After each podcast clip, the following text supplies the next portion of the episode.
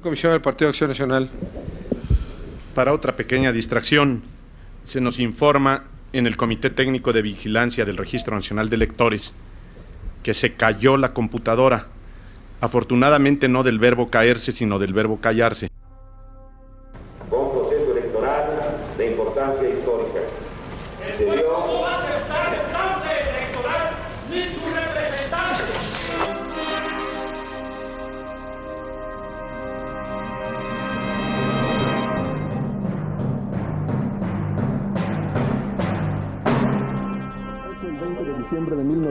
1994, los mexicanos sufrimos el trauma de una catástrofe económica inesperada y repentina.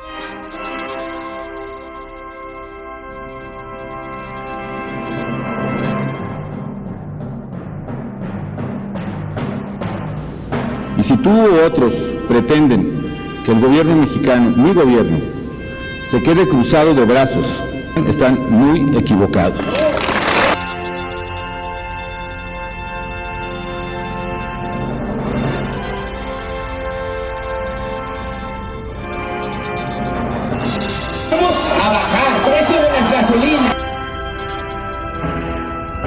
¿No, va- no van a tomar un árbol?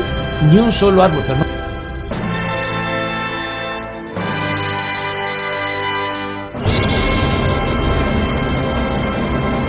El problema, Andrés Manuel, es que no entiendes el mundo.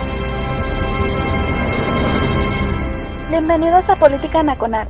Disculpe si nuestras netas se le estrellan en la jeta. Y por favor, sea serio. Jóvenes, muy buenas noches. Soy Oscar Chavira dando comienzo al programa favorito de todos ustedes de viernes 8 de la noche.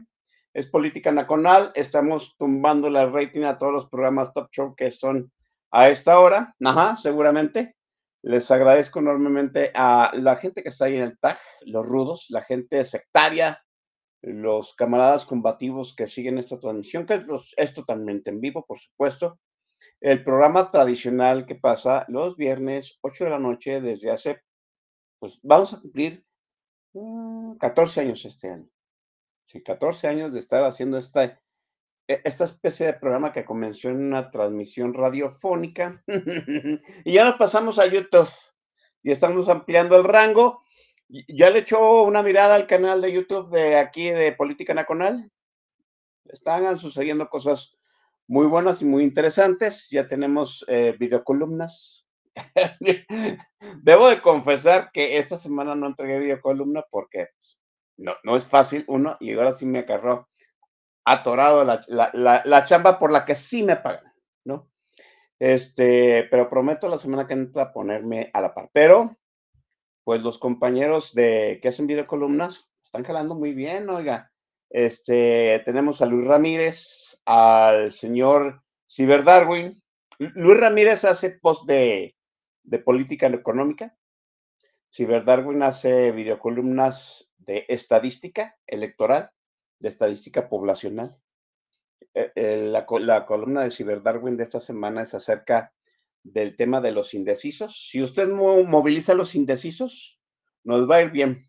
Así como están movilizando los hashtags que ya llevan pues casi 10 días chingándole al presidente, de narcopresidente y esas cosas, pues si usted moviliza así también a su gente para que vaya a votar el día de la elección en julio, nos va a ir bien.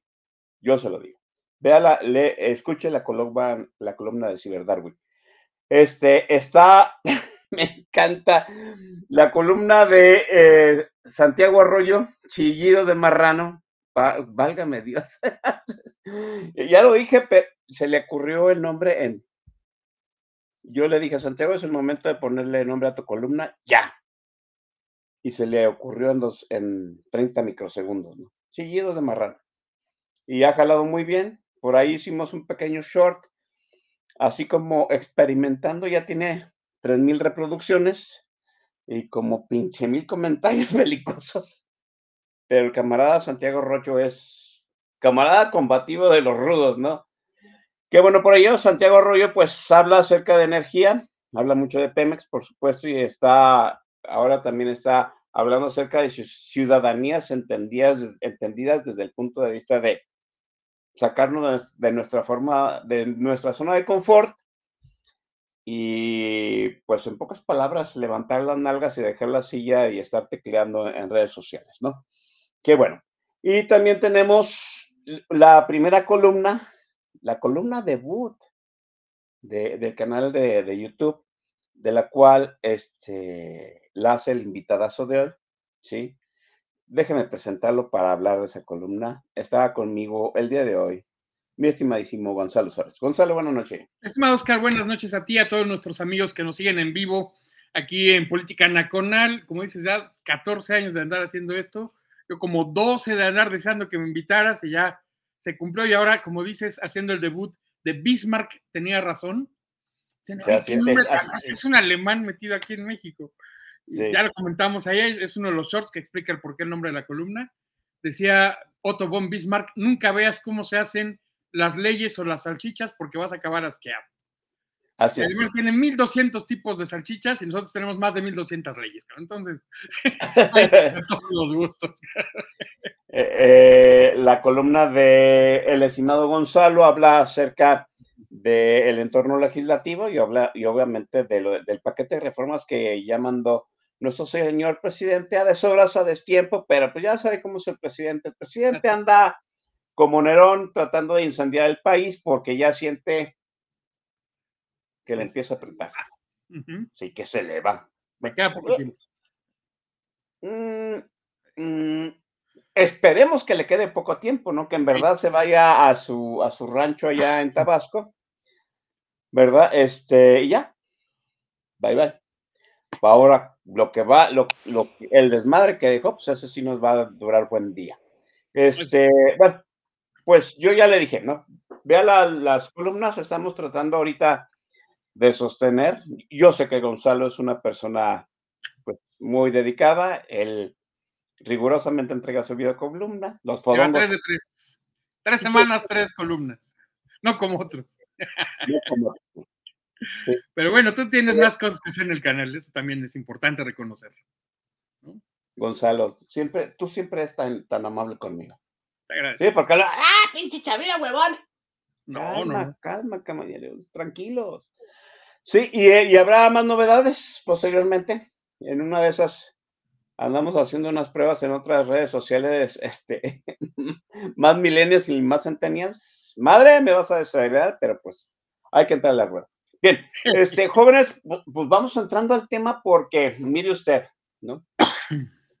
traemos aquí, déjeme decirle que traemos pactada una apuesta aquí en los miembros del sindicato del TAC y su servidor acerca de si el chilango verdaderamente va a transicionar, o sea, por fin va a dejar de elegir al grupo político que controla el chilango, pues desde, ¿qué? ¿1997? 97, sí. Eh, estamos a, tres años de que se culpan 30 años de que, la, de, que ese grupo, bueno, y sus sucesores, este, pues controlan la Ciudad de México y, y, tal parece que esta es la oportunidad de que esa transición se dé. Las elecciones intermedias dieron como resultado que la ciudad, al menos delegacionalmente y al menos electoralmente, estaba partida por la mitad, ¿no? 50-50 que es la mitad ya no vota Morena y la otra mitad sigue votando Morena, pero estamos hablando de los alcaldes, ¿no? Ahora vamos a hablar del jefe de gobierno, que ya pues, cuenta como gobernatura de la ciudad capital de este país, ¿no? Es una elección, es una elección crucial, independientemente de la elección eh, presidencial. Y pues a lo que yo, a, las encuestas que yo he visto, ya sabemos qué tipo de encuestas debemos de ver. Pues está la moneda en el aire, Gonzalo, ¿cómo lo ves tú? Es correcto, pero no solo por eso, Oscar, vámonos paso a paso. En efecto, la Ciudad de México tenía una, una cualidad muy peculiar, que era la única entidad del país que no podía elegir a su gobernante. Lo nombraba directamente el presidente, ¿no? ¿Por qué? Parte de la lógica es, bueno, si aquí tienen los poderes federales, y luego vas a tener un gobernante de un partido, a contrario al presidente, a poder sabotearle el día a día, o la policía, ¿quién le va a hacer caso al jefe de gobierno o al presidente? Entonces, eh, desde la constitución del 17, dicen, a ver, señores, este es un distrito federal, pertenece a todos los mexicanos, todos los mexicanos deciden quién lo va a gobernar y es el presidente de la República, ¿no? Pero de ahí dicen, ah, pero como no tiene capacidad de hacer todo, va a delegar el cargo en un eh, jefe del departamento del Distrito Federal. O sea, no es subsecretario, no es secretario, era un cargo como de quinto nivel en un organigrama regular, un jefe de departamento. Y ah, callaba y obedecía. Pero al ser la capital del país y al tener fuerte presencia en los medios nacionales aquí, y al estar tan cerca del presidente, digo, para los amigos que no han visitado el Zócalo, muy recomendable, en un costado está el Palacio Nacional, en otro costado la Catedral Metropolitana, o sea, el Poder Eclesiástico, ¿no? En un tercero está el edificio de la Alcaldía de la Ciudad de México y en el otro costado lo cierran portales de mercaderes, joyerías, la famosa sombrería Tardán y hay un edificio de los diputados locales que no sesionan ahí, pero tienen oficinas que dan al Zócalo. Es una belleza, ¿no? Más restaurantes de lujo, algunos de cadena, hay un McDonald's ahí para que se duela la gente de que llega al Zócalo mexicano y hay un McDonald's, pero lo hay. Hay restaurantes de comida tradicional mexicana carísimos. Cuidado cuando vayan allá al mirador de no sé qué.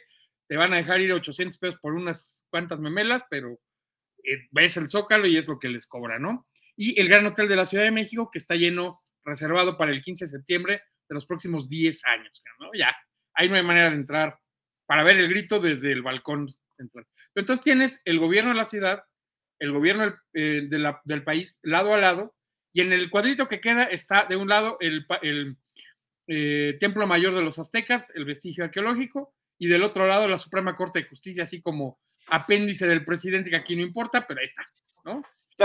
sí.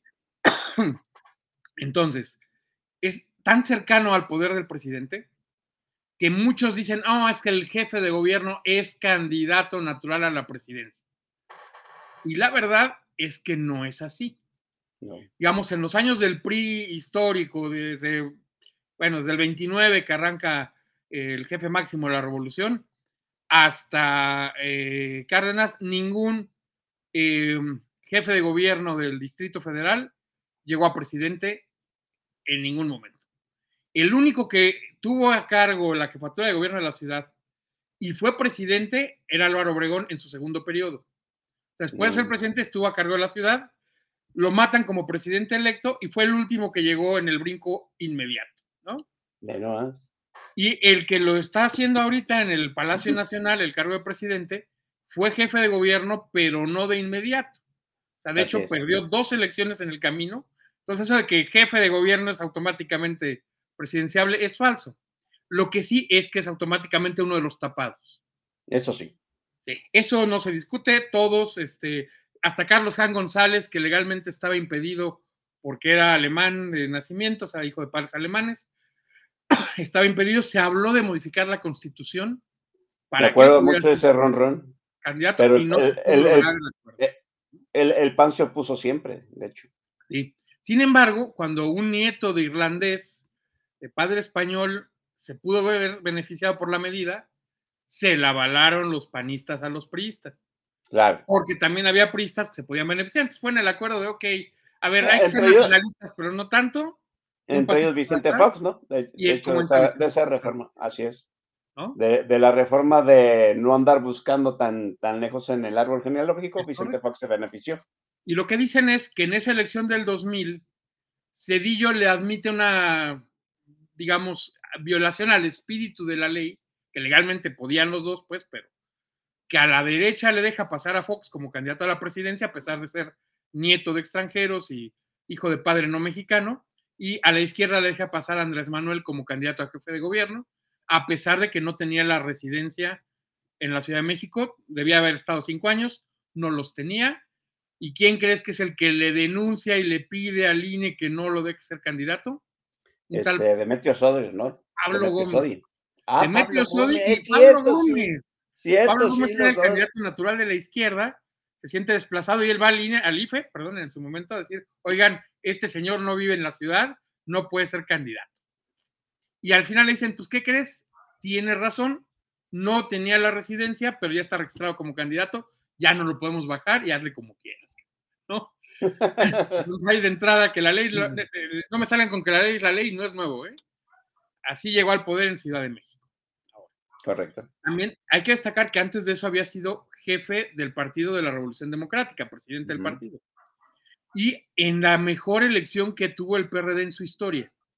Es decir, Cuauhtémoc Cárdenas pelea por la presidencia en el 94 y la pierde. Parte de la reforma democrática que se organiza a partir de la muerte de Colosio, de la elección de Cedillo tan dura, es abramos la elección de la Ciudad de México con un par de candados. Por ejemplo, que el jefe de la policía lo va a nombrar el presidente a propuesta del jefe del departamento del Distrito Federal. Eso va a permitir en su momento que Andrés Manuel habilite a Marcelo Ebrard como jefe de la policía con visto bueno de Fox. Y que a raíz del percance aquel donde mueren unos policías, eh, policías federales en eh, la zona rural de México, eh, de la Ciudad de México, en la parte esta de Tláhuac, estaban haciendo un trabajo de investigación para buscar narcomenudeo. Según esto, los ciudadanos los consideran secuestran niños y les prenden fuego. Literalmente queman tres policías aquí que estaban en realidad detrás del cártel de los ojos, una primera decisión de los cárteles famosos que estaba tratando de meter droga a la Ciudad de México desde Morelos. Y pues este, el presidente Fox ordena la remoción inmediata y el despido de Marcelo Ebrard como responsable de este fracaso y el jefe de gobierno inmediatamente lo habilita como secretario de Desarrollo Social para poderlo cubrir rápidamente. Entonces, bueno, son historias largas. Eh, recordemos, pues desde el 97 la Ciudad de México ha estado gobernada por la izquierda, que más que izquierda pura, y eso también hay que destacarlo, fue la corriente nacionalista revolucionaria del PRI, la que perdió ante los tecnócratas. Es decir, no nos abrimos al Partido Comunista o al PPS, ¿no? O al Partido Mexicano de los Trabajadores de Berto Castillo, sino a la corriente centro izquierda del PRI. ¿A quién tenemos de jefe de gobierno? El primero, electo, es Cuauhtémoc Cárdenas. Hace un buen gobierno. ¿Cuál fue su gran magia como jefe de gobierno? Pudo cooptar a los sindicatos de trabajadores al servicio del Distrito Federal, barrenderos, eh, algunos maestros, los burócratas de ventanilla, para que pudieran salirse del PRI sin afiliarse al PRD, pero avalando al gobierno. Entonces entiende que Magia les dice, chavos, son libres, ya no tienen que ser priistas y no tienen que venirse conmigo. Pero ustedes están al servicio de la administración, ¿no? Eso sí. Y entonces el que quiera y esté conforme, miren, va a haber aumentos, va a haber facilidades, va a haber más prestaciones y no tienen que afiliarse con nosotros. No, hombre, pues felices los del sindicato de la ciudad, ¿no? de los distintos sindicatos y de la Federación de Trabajadores al Servicio del Estado, el capítulo Ciudad de México, pues estaba encantado, ¿no? Porque ganaron más fuerza sobre sus huestes sin cederle nada al partido en el poder. Claro. les funcionó de maravilla. Él eh, deja la, eh, la regencia para tratar de presionar de nuevo y ser candidato a la presidencia en el 2000. Va contra Francisco Labastida y contra Vicente Fox. Y pierde. Y pierde, pero deja en ese momento a Rosario Robles. A Chayito. Es importante, Chayito, si bien ella sí es de izquierda pura, no militó en el PRI, viene de los movimientos estudiantiles, de los años del CEU, donde hay otra figura hoy destacada compitiendo por la presidencia, o sea, es de las lideresas de ese movimiento estudiantil, si es de izquierda a izquierda, con banderas más de izquierda. ¿A qué grado? Pues que es la primera que liberaliza el, el aborto en la Ciudad de México. Claro, es ese aborto terapéutico con muchas condiciones, fruto de violación, malformación del eh, feto o que la madre corra riesgo. O sea, muy acotado, pero el primer avance. Pues, fue el primer paso. Esto fue el primer paso, fue el de ella, ¿no? Y eso hay que reconocerlo. Pero es de izquierda tradicional de la UNAM. Gana Andrés Manuel López Obrador y hace un gobierno relativamente bueno, hay que decirlo. Eh, tiene tres piezas clave para garantizar su éxito como regente. La primera, como dice él, yo gobierno a bandazos. Se salta al Congreso de la ciudad y genera en lo más que puede bandos de gobierno que le van a permitir, entre otras cosas, ordenar que se construyan edificios altos en la zona centro de la ciudad. para que no tengas que andar tratando de urbanizar la parte eh, del sur de la ciudad, eh, para que nuestros amigos se ubiquen, 60% de la superficie del Distrito Federal, hoy Ciudad de México como entidad, es rural. Solo 40% es urbano. Uno pensaría que la ciudad es como llegar a aquella capital de Star Wars, ¿no? Que, sí, a, a, este, a Coruscant, sí. No, 40% de la superficie es urbana, 60% es rural. Y a la vez, buena parte de los millones. Yo, yo, yo, no conozco la parte rural del Distrito Federal.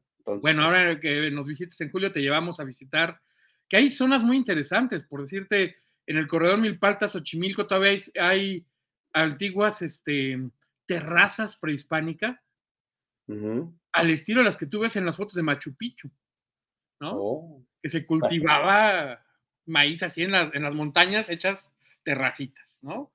O está la zona por donde entró Zapata a la Ciudad de México, que se quedó a dormir en Xochimilco, pero antes se quedó en Milpa Alta y tiene la ruta desde Huastepec por en medio de las montañas. Ok. Sí, tiene toda una parte hermosa rural, ¿no? Pero pues que a la vez en superficie es mucha, en población es poca. Uno cuando piensa en la zona metropolitana de la Ciudad de México, que dices, compite con Tokio, 25 millones de personas, sí. Solo 8 millones están en Ciudad de México. El resto son los municipios conurbados del Estado de México y ya empezamos a morder así como mancha urbana eh, municipios de Hidalgo, ¿eh? ya con continuidad urbana, no te sales. Como en Guadalajara tienes varios que ya están pegaditos, ¿no? Aquí, aquí ya nos tragamos este, siete municipios y vamos por el octavo. Y vamos para allá. Guadalajara es, Guadalajara territorialmente es más grande que la Ciudad de México. Sí. Es una cosa espantosa, pero aquí este, pues, no hay tanta gente, ¿no? No, y dos, es eh, la densidad poblacional. es decir, hay un dato que a mí me sigue impresionando.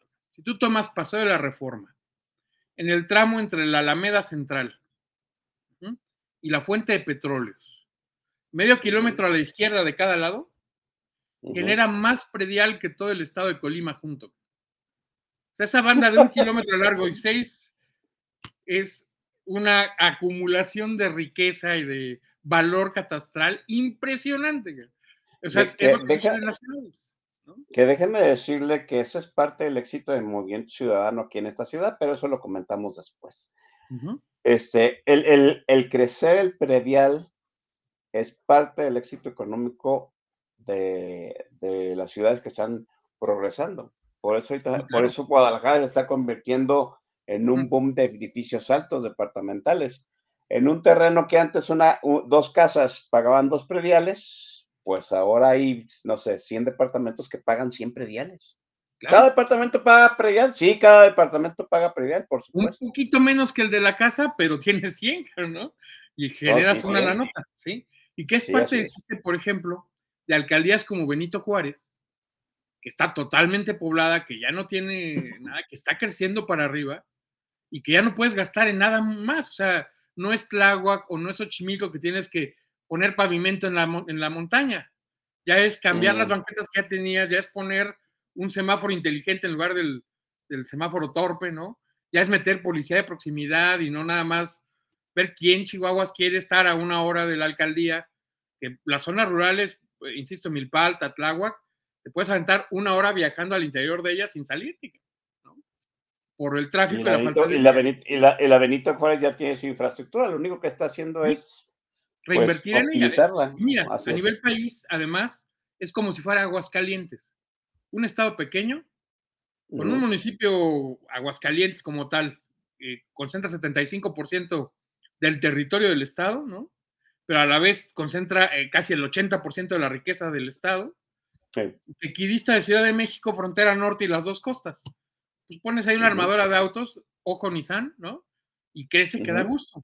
Y el Estado puede reinvertir mucho en un territorio pequeño. Entonces, eso te permite generar alta calidad de vida y generar satisfactores muy importantes. Hay escuelas públicas en Benito Juárez que tienen menos de 15 alumnos por grado, un grado por grupo. En una escuela pública. La escuela privada de al lado tiene cuatro grupos de 40 alumnos por grado.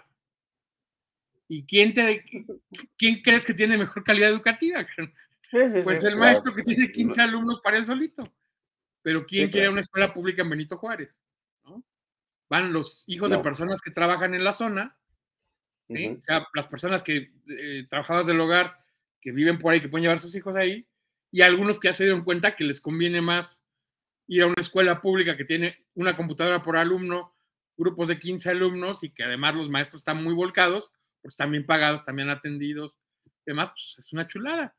Y algunas están casi en la misma manzana, para colmo, ¿no? Que dices, ay, o sea, no es que haya una diferencia territorial, que es... Eh, es parte de lo, que te, de lo que te iba a comentar. La Benito Juárez, ¿cuánto tiempo tienes siendo el alcalde panista? Desde 1997. No han perdido una.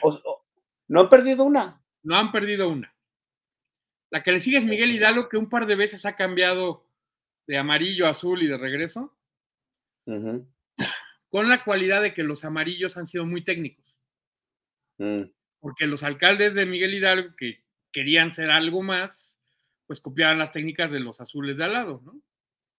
Mm, qué interesante. Por eso, pero íbamos, íbamos en López Obrador. Sí, López Obrador. Él hace un gobierno, te decía, a bandazos, se salta el Congreso lo más que puede, ajá, este, hace las mañaneras, pero para contestarle al gobierno federal, lo cual le va a dar muy buena prensa, ojo, no es una idea que a él se le ocurrió, la hacía el alcalde de Berlín, un par de años antes que él lo, lo empezara a hacer aquí. ¿Y cuál es el chiste? Que, este, estaba viendo aquí los comentarios, pues en 2018 perdió el PAN, pero ante un panista. No, la tuvieron los panistas también, la han soltado. ¿no? Pero bueno, este, volvemos. Eh, da el gobierno vía bandazos, es decir, saltándose al Congreso. Segundo factor de éxito, da las conferencias matutinas que le permiten fijar agenda, ¿no? Eso es bien importante.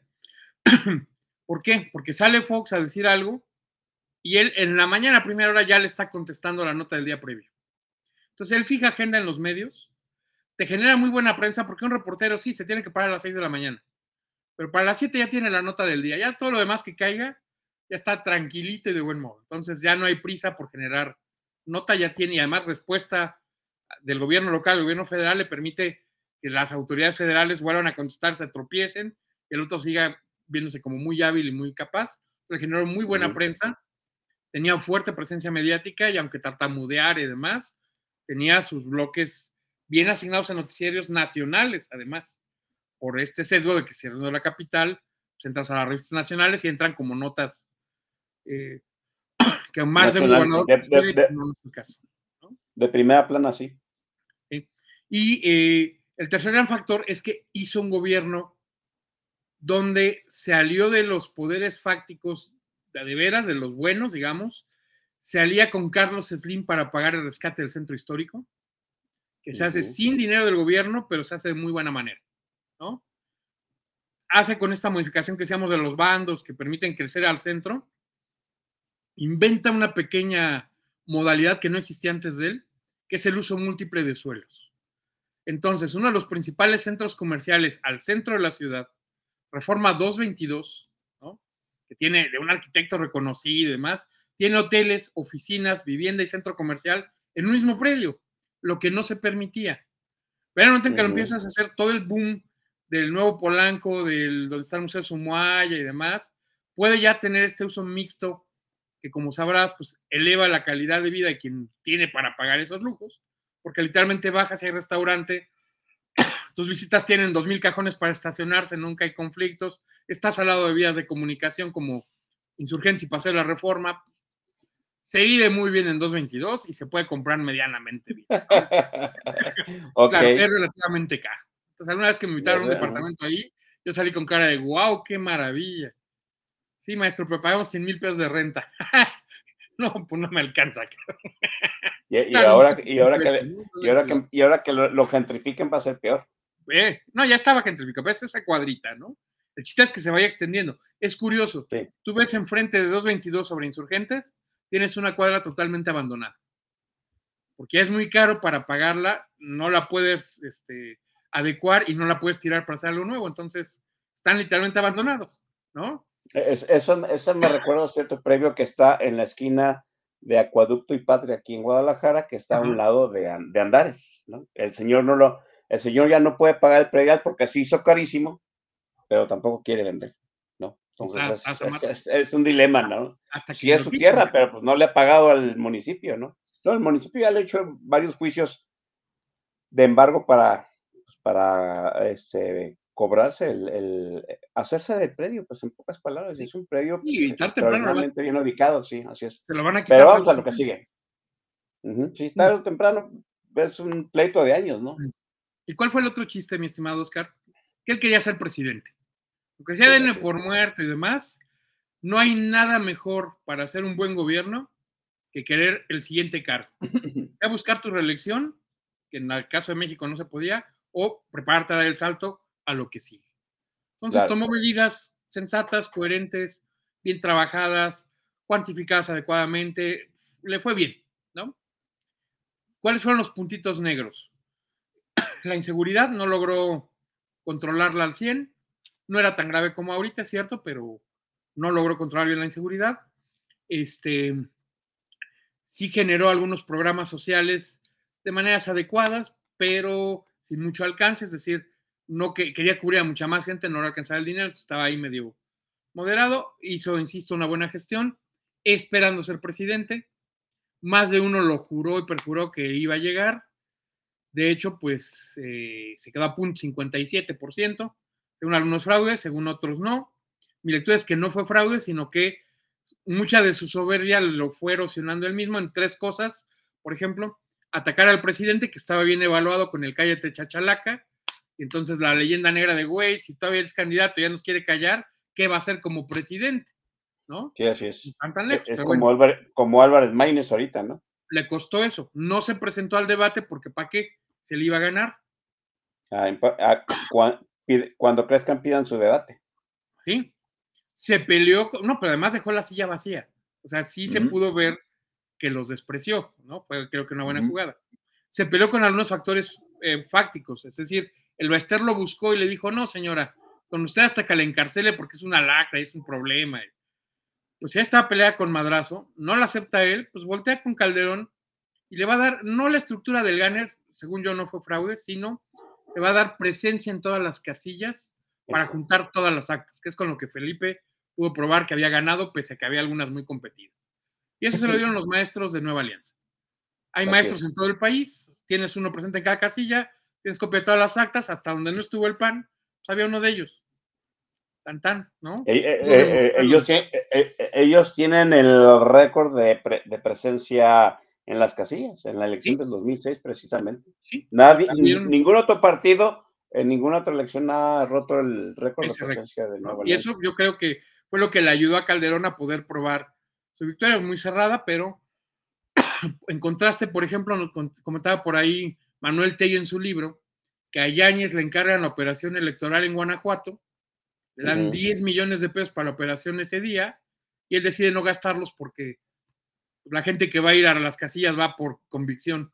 Pues sí, maestro, pero le tienes que dar una comida, una tarjeta de teléfono para que se esté reportando contigo. O sea, no es comprar votos, es apoyar a quien te representa. Y eso el INE lo acepta como la, la, operación de movilización, claro. Sí, no, y de los representantes, deja movilizar votos. No, quisieron darle a los representantes, no tenían las boletas en, Guanajuato, ¿no?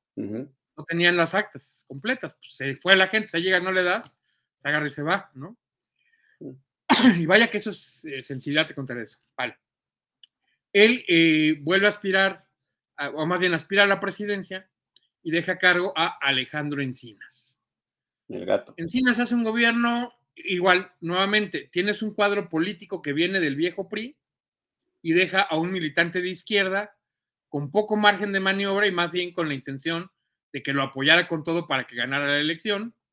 Cuando no la ganan, pues será Encinas el que se encargará de poner parte de la infraestructura del plantón de reforma, de pagar las carpas y de poner baños y de cerrar este, una avenida de casi 10 kilómetros de todo el plantón, con policías y asegurar que estuviera relativamente en orden. Me decía un amigo, oye, no, yo fui con mi gente y pusimos una carpa. Sí, sí hubo muchos voluntarios y había mucha gente convencida, pero también había zonas, pasó de la reforma con carpas de lado a lado, es decir, de 12, 15 metros de extensión, que pues esas no salen gratis, ¿no? Y las pagó el gobierno de la ciudad y según la DEA, la Barbie, pero no les creas. Son dichos. Sí, sí, sí. La, pues, la, universidad, la, la, Universidad de Guadalajara también pagó su, su sección del, plantón de reforma.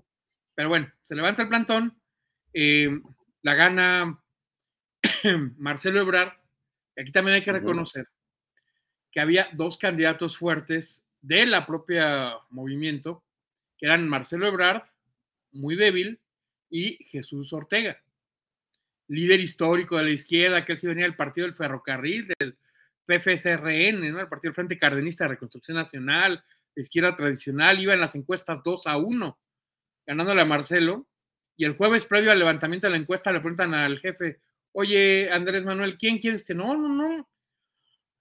El que quiera la militancia, yo no me voy a meter, pero nada me complacería más que gobernar con Marcelo. ¡Pum!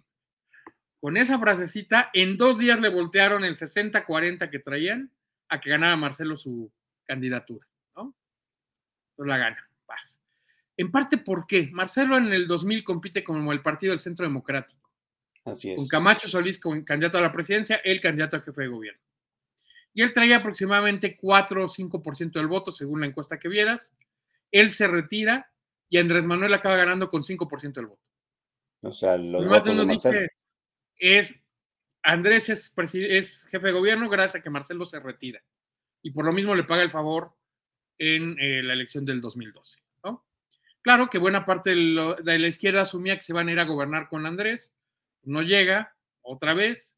Y pues eh, el pobre Marcelo, que quería festejar su triunfo a jefe de gobierno, pues tiene que presentarse en el Zócalo a una protesta en contra de, incluso su boda con Mariana Prats quedó castigada un poco porque fue el mismo día que lo hicieron ir al plantón a protestar. Ya no fue eh, bloquear reforma, pero hubo protesta y un poquito más adelante seguirán haciendo ahí. Vale. Marcelo hace un relativamente bastante buen gobierno. Él decide no irse de candidato presidencial. De hecho, él sí quería, pero bueno, pierde la encuesta al interior. Eh, de hecho, gana la encuesta al interior, estamos claros. Pero, pero él decide que no. A mí ya me la robaron dos veces, el candidato soy yo. Oye, no, mira los negativos, este, salimos empatados. Es que a mí me la roban. Si tú no cumples, yo me voy a lanzar por otro partido. No, si partimos la izquierda vamos a perder, tenemos que ir unidos. Entonces Marcelo decide heroicamente quedarse al frente de la ciudad y dejar que Andrés vaya de nuevo y ¡pum! Vale, la pierde ahora con Enrique Peña Nieto. Imagínate qué interesante elección hubiera sido Marcelo contra Peña, los dos relativamente guapos, los dos con buenas gestiones en sus respectivos estados, que además eran colindantes.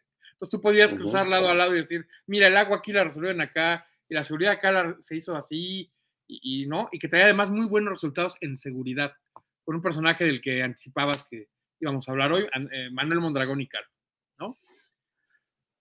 Mondragón hizo, a mi juicio, el éxito de la política de seguridad de Marcelo es Manuel Mondragón, que de entrada hace algo que no se había hecho desde los tiempos del negro Durazo, vestirse con el uniforme de policía siendo el jefe de policía. Y es lo que le decía a los elementos, si yo no me siento orgulloso del uniforme, ¿qué les puedo pedir a ustedes? ¿No? Claro, él venía de la Marina, tiene ese espíritu de cuerpo, este, nieto de un gran general revolucionario, el inventor de la metralleta Mondragón, tú dirás, eh, le corre la vehemencia por las venas, en los 70 había metido el karate como deporte popular en la Ciudad de México, se había creado gimnasios de karate gratuitos, había hecho eh, clínicas de boxeo con gente como el Puas Olivares, el Ratón Macías, que los llevaba a las unidades a enseñar a los chavos a pelear box, ¿no? Entonces, si era un señor con un buen cuadro, ¿qué hace? Decide partir la ciudad en cuadrantes y hacer responsable al policía de su cuadrante, ¿no? De, una patrulla va a tener estas cuadras y que, que te voy a pagar un bono no por cada ladrón o delincuente detenido, sino por cada uno que consignes y se quede preso, güey. Entonces, ¿cuál es la diferencia? Que antes atrapabas a la rata, les daban su bono, soltabas a la rata y la volvían a atrapar con aquellas viejas caricaturas de Tom y Jerry, Mm, cuando van a sacar a Tom, ¿no? Y acuerda con Jerry que se va a dejar atrapar para que lo entregue y puedan decir que el gato sí sirve. Bueno, eso Sí. pasaba. Mondragón lo que dice es, no, güey, no es por detenerlos, es porque se queden atrapados, procesado, sí. procesados y digo, que te acepte el juez las pruebas. Entonces, logran hacer una auténtica reducción de la delincuencia. Las cámaras. Traían un sistema de cámaras bastante importante en la ciudad, con buenos operadores de C5. Alguna vez nos hicieron una demostración. Miren, aquí se están robando una moto. Vamos siguiendo la cámara. Entraron a esta vecindad. A los dos minutos de robar la moto, estaban los policías deteniendo a los eh, ladrones en la flagrancia. ¿no? Dos minutos así, porque lo van siguiendo todo el cámara a cámara. Digo, era sobre todo en el cuadrante del centro. Mal lugar para robar, ¿verdad? Pero pues en dos minutos tenían detenido al ladrón. ¿no? Otra, pusieron cámaras en el metro. Entonces, no lo publicitaron mucho porque la gente se sentía incómoda, pero no sabían que tú eras Oscar Chavira, pero sabían que eras solucionado 5.213.512 y que entrabas a las 5 de la tarde a tal estación, te bajabas a las 6.05 en tal otra, todos los días. Pues, Pueden Mm, identificar qué persona era. Se redujo 75% el robo al interior del metro. Pueden controlar el ambulantaje, o sea, técnicas como las que presentó en su plan Ángel, que podían ser muy buenas, un tanto en la línea de violas derechos humanos o no, pero que le funcionaron muy bien, ¿no? Como él no se va, no hay suplente. Entonces, este em, personaje que viene del PRI, que fue diputado por el Verde, que creó el Partido del Centro Democrático, que fue postulado por el PRD, hace una gran gestión. ¿Qué tan buena fue? Y además no se va. Es el primero que cumple de no irse a otro cargo. No porque no quisiera, ¿eh? hay, que, hay que destacarlo, pero se queda hasta el final de su periodo. Entonces, cuando se elige a Miguel Ángel Mancera, eh, es en realidad un referéndum por la gestión de Marcelo. Y la- logra casi el 70% de los votos. El, el personaje político con más votos en el país. en el país. Mancera. Pero en realidad era un referéndum por Marcelo, ¿no? Además había sido el procurador de Marcelo, entonces decían, oye, Marcelo logró mejorar la seguridad, pues que su procurador siga. ¿Qué perdieron de vista ahí? En realidad no es que la ciudad mejorara, es que empeoró el resto del país. En contraste, cuando tú estás quieto y todos los demás se hunden, pues parece que subes mucho. Sí, Dos, claro. sí hubo medidas como estas de Mondragón y las cámaras que funcionaron bien. Tercera, sí se agarró íntegro, o sea, se hizo una reforma importante al Poder Judicial.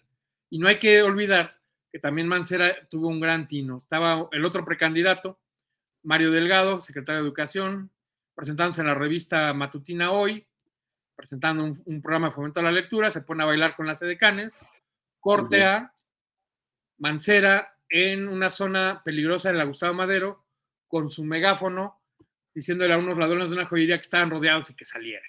¿no? Entonces, como auténtico procurador de película gringa, que policía que con megáfono está deteniendo a los ladrones, ahí yo te diría que fue el punto de quiebre para que la candidatura pasara de Mario a, eh, a Mancera, ¿no? Correcto. Sin embargo, Mancera venía de una trayectoria política policíaca. No sabía hacer política. Entonces, cuando llegan las corrientes perristas a decirle, oye, a ver, maestro, yo aporté 15% de los votos, quiero tal secretaría y quiero estos cargos. Dice, no, ni madres, llévate tu 15, tengo 65, sin tu 15 tengo 50, no te necesito. Pues se lo dice a las tres o cuatro principales tribus perredistas, pues se le organizan para tirarle el gobierno. Entonces, el 1 de diciembre del em, 2018, le hacen un bonito desmadre, le rompen la, la Alameda recién este, eh, remozada, reinaugurada por Marcelo Ebrard un día antes, se la destrozan, hacen unas barricadas frente al Palacio Legislativo, que hay hasta muertos, hacen un desmadre el 1 de X, luego estimulan la campaña de posmesalto para no pagarle el metro, y empieza el sabotaje de las propias tribus perredistas en contra de Mancera. Él hace dos buenas medidas, eh, a mi juicio, el médico en tu casa, que permitía llevar atención médica a adultos mayores y personas con discapacidad directa al hogar y llevarles los apoyos ahí, esa creo que fue muy buena. Unos taxis para personas con discapacidad que podían subirlos con rampas en las sillas de ruedas. Dices, oye, son buenas medidas, alguna menor, pero en realidad después del pico que fue Marcelo, con Mancera ya fuiste como muy de bajada demasiada presencia policíaca y algo muy clave. La línea 12 que había inaugurado Marcelo, que tenía una falla constructiva, la cual podemos hablar más a detalle, pero que eh, el metro había quedado a cargo de un enemigo político de Marcelo, Joel Ortega. Joel juraba que iba a ser el jefe de gobierno después de Marcelo. Ocurre el famoso asunto de News Divine, donde una, llega una redada policíaca a detener un club que está lleno de chavitos, las salidas de emergencia cerradas, en la estampida posterior mueren jóvenes y mueren policías. Y se culpa a Joel Ortega y lo corren fulminantemente. Pero Mancera, que había estado, era la otra contraparte de ese operativo y que sabía que Joel no era el 100% responsable, lo hace su jefe de campaña, le promete a la Secretaría de Gobierno, para llegar al poder, le da la dirección del metro. Por eso las fallas de la línea 12 que pudieron haberse resuelto chitón calladitas y vamos reparando, porque somos del mismo equipo, se volvió que Joel saliera a decir, pinche Marcelo se robó la lana, lo hizo mal, hay que eh, ir contra él. Y Marcelo pues, sale del país. Se va a vivir a París y tiene que abandonar cuando el que estaba era de, los suyos. O sea, dices, ha habido pocos rompimientos más fuertes, más feos, que el de Marcelo con Mancera por un tercero que estaba ahí, ¿no? Entonces, ¿qué sucede?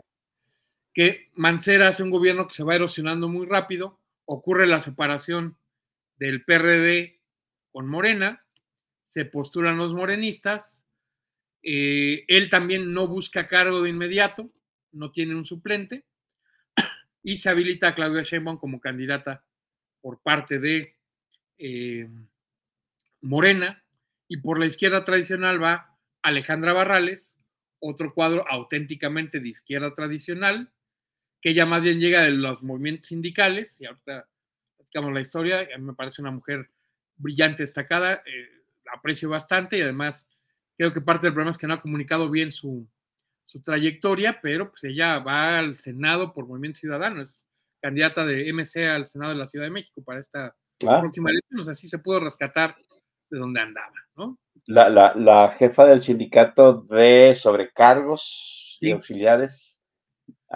Mira, hay parte del chiste es este, que a ella la ponen porque ninguno de los grandes capos sindicales quería encargarse porque venían negociaciones muy fuertes y quiebras de aerolíneas, entre ellas Taesa se iba a morir. Y nadie quiere ser el líder sindical que pierde plazas. ¿Cuál fue parte del mérito de ella? Que se movió para que a los pilotos de Taesa que iban a liquidar se les facilitara el proceso de hacer sus propias eh, aerolíneas, eh, servicios de taxi aéreo, les facilitan el trámite, o sea, lo que ella hace la gestión es darle las licencias fácil y que con sus liquidaciones puedan comprar aviones, conseguir socios y tener eh, aerotaxis. O sea, no se quedan sin chamba, pues. Se volvieron empresarios del, ¿no? Y pues en determinado momento, que determinando esa fórmula de Barrales se propuso también para Aeroméxico, que se, Aeroméxico, que se volviera una cooperativa. Sí, o para Mexicano en su momento. Así es. Pero bueno, este, estamos cerrando, llegamos a, Claudia Sheinbaum, creo que es un buen momento para que hagamos una bonita pausa, porque ya sabes que la bronca es a mí me presta hacer el micrófono. las de Bismarck que me ponen tiempo, ya nos echamos una buena primera corrida. Bueno, pues presenta la primera rueda del playlist. A ver, como la idea de hoy era hablar de la Ciudad de México, hay un grupo musical que ha logrado auténticamente pasar, no de la Ciudad de México, de una de sus porciones más populares a todo el mundo, ¿no? Lo dice su firma musical de Iztapalapa para todo el mundo, Los Ángeles Azules. Pero en particular a mí me encanta su edición con orquesta sinfónica y acompañamiento. Como dice, una buena música puede aguantar cualquier arreglo, una música popular que la puedes hacer algo más sublime, este, hace que ese gusto culposo, porque, oye, Los Ángeles Azules es como para eh, cierto tipo de gente, bueno, pues con estos arreglos se vuelven mucho más amplios.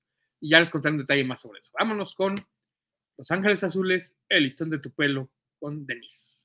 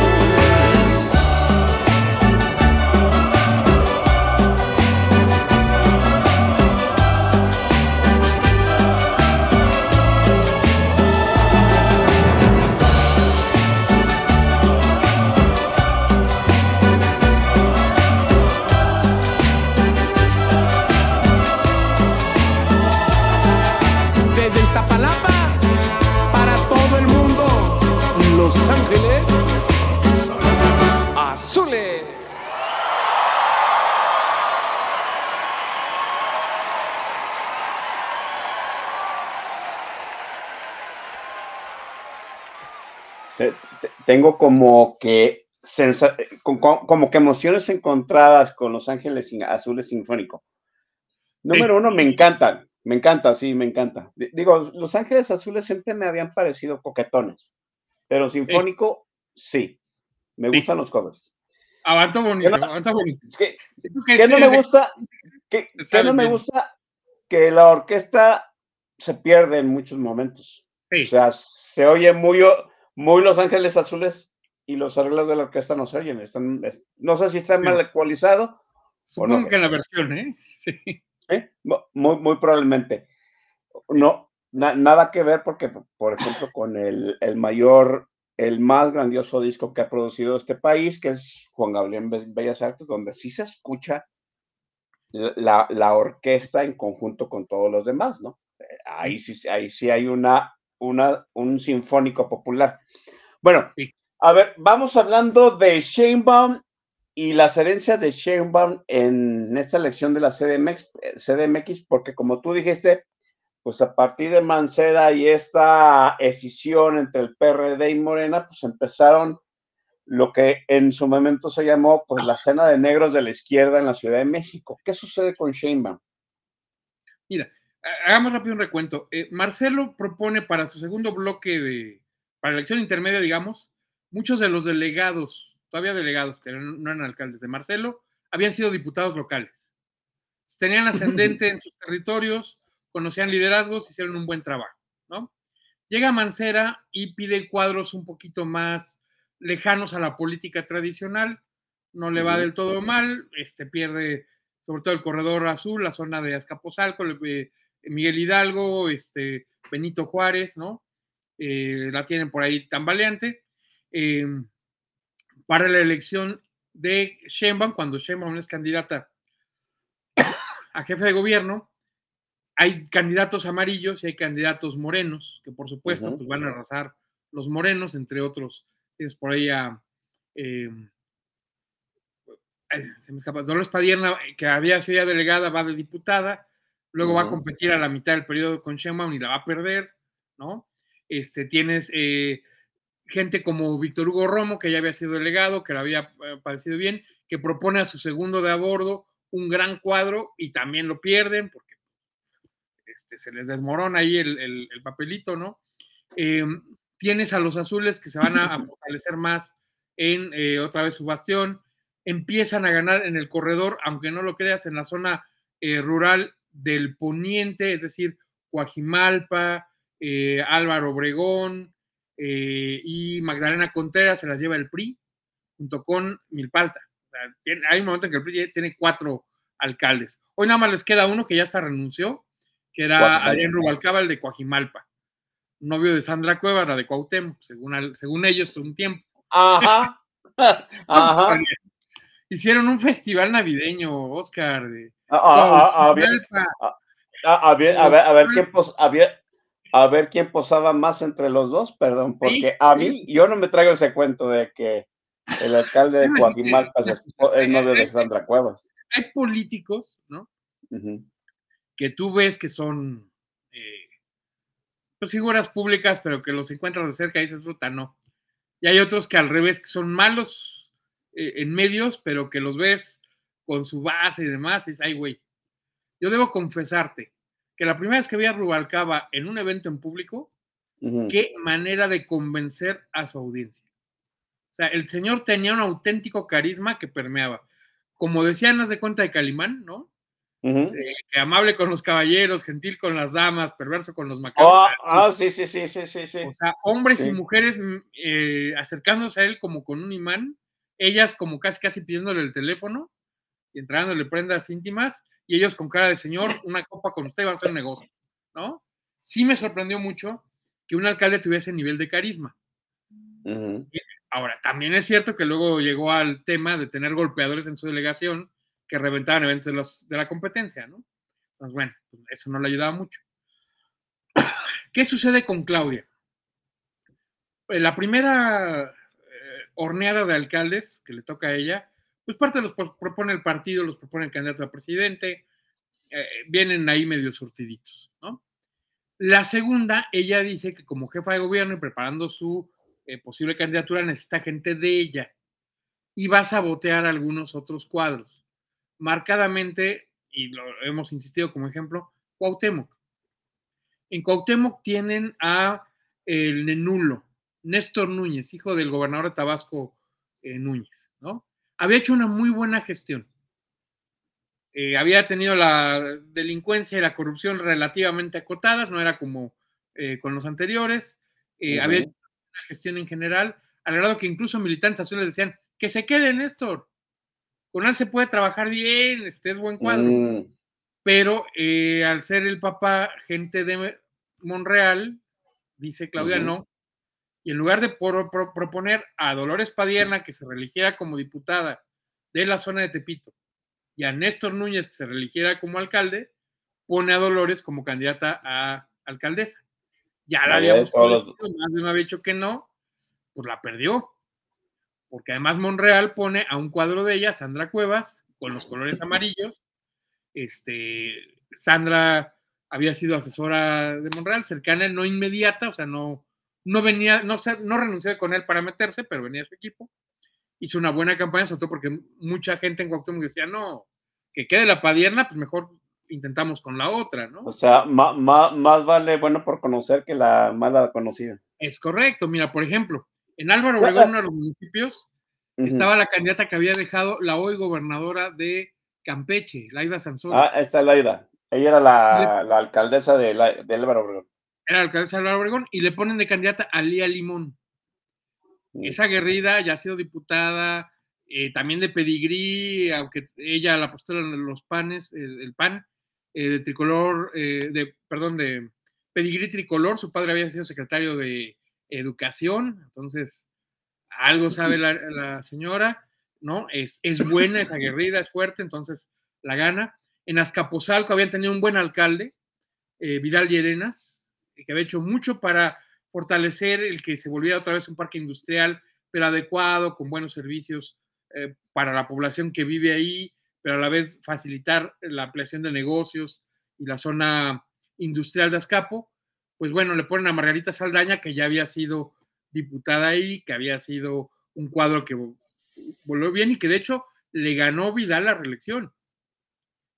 Entonces, este, la vuelves a poner y dicen, oigan, por lo bueno que hizo Vidal fue gracias a Margarita, pues se quede Margarita.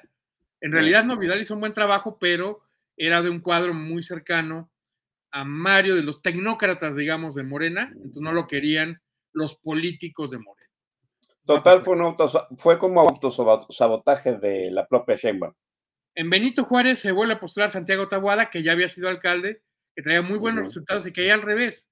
Mis amigos de Morena que vivían ahí dicen, güey, aunque sea pitufo, voto por él porque ha hecho un muy buen gobierno con nosotros, su programa de seguridad ha funcionado y pues, está bien, güey, ni modo, no se van a ir los azules, por lo menos que tengamos uno bueno y no uno corrupto como Von Roerich, el que era el anterior a Tabuada.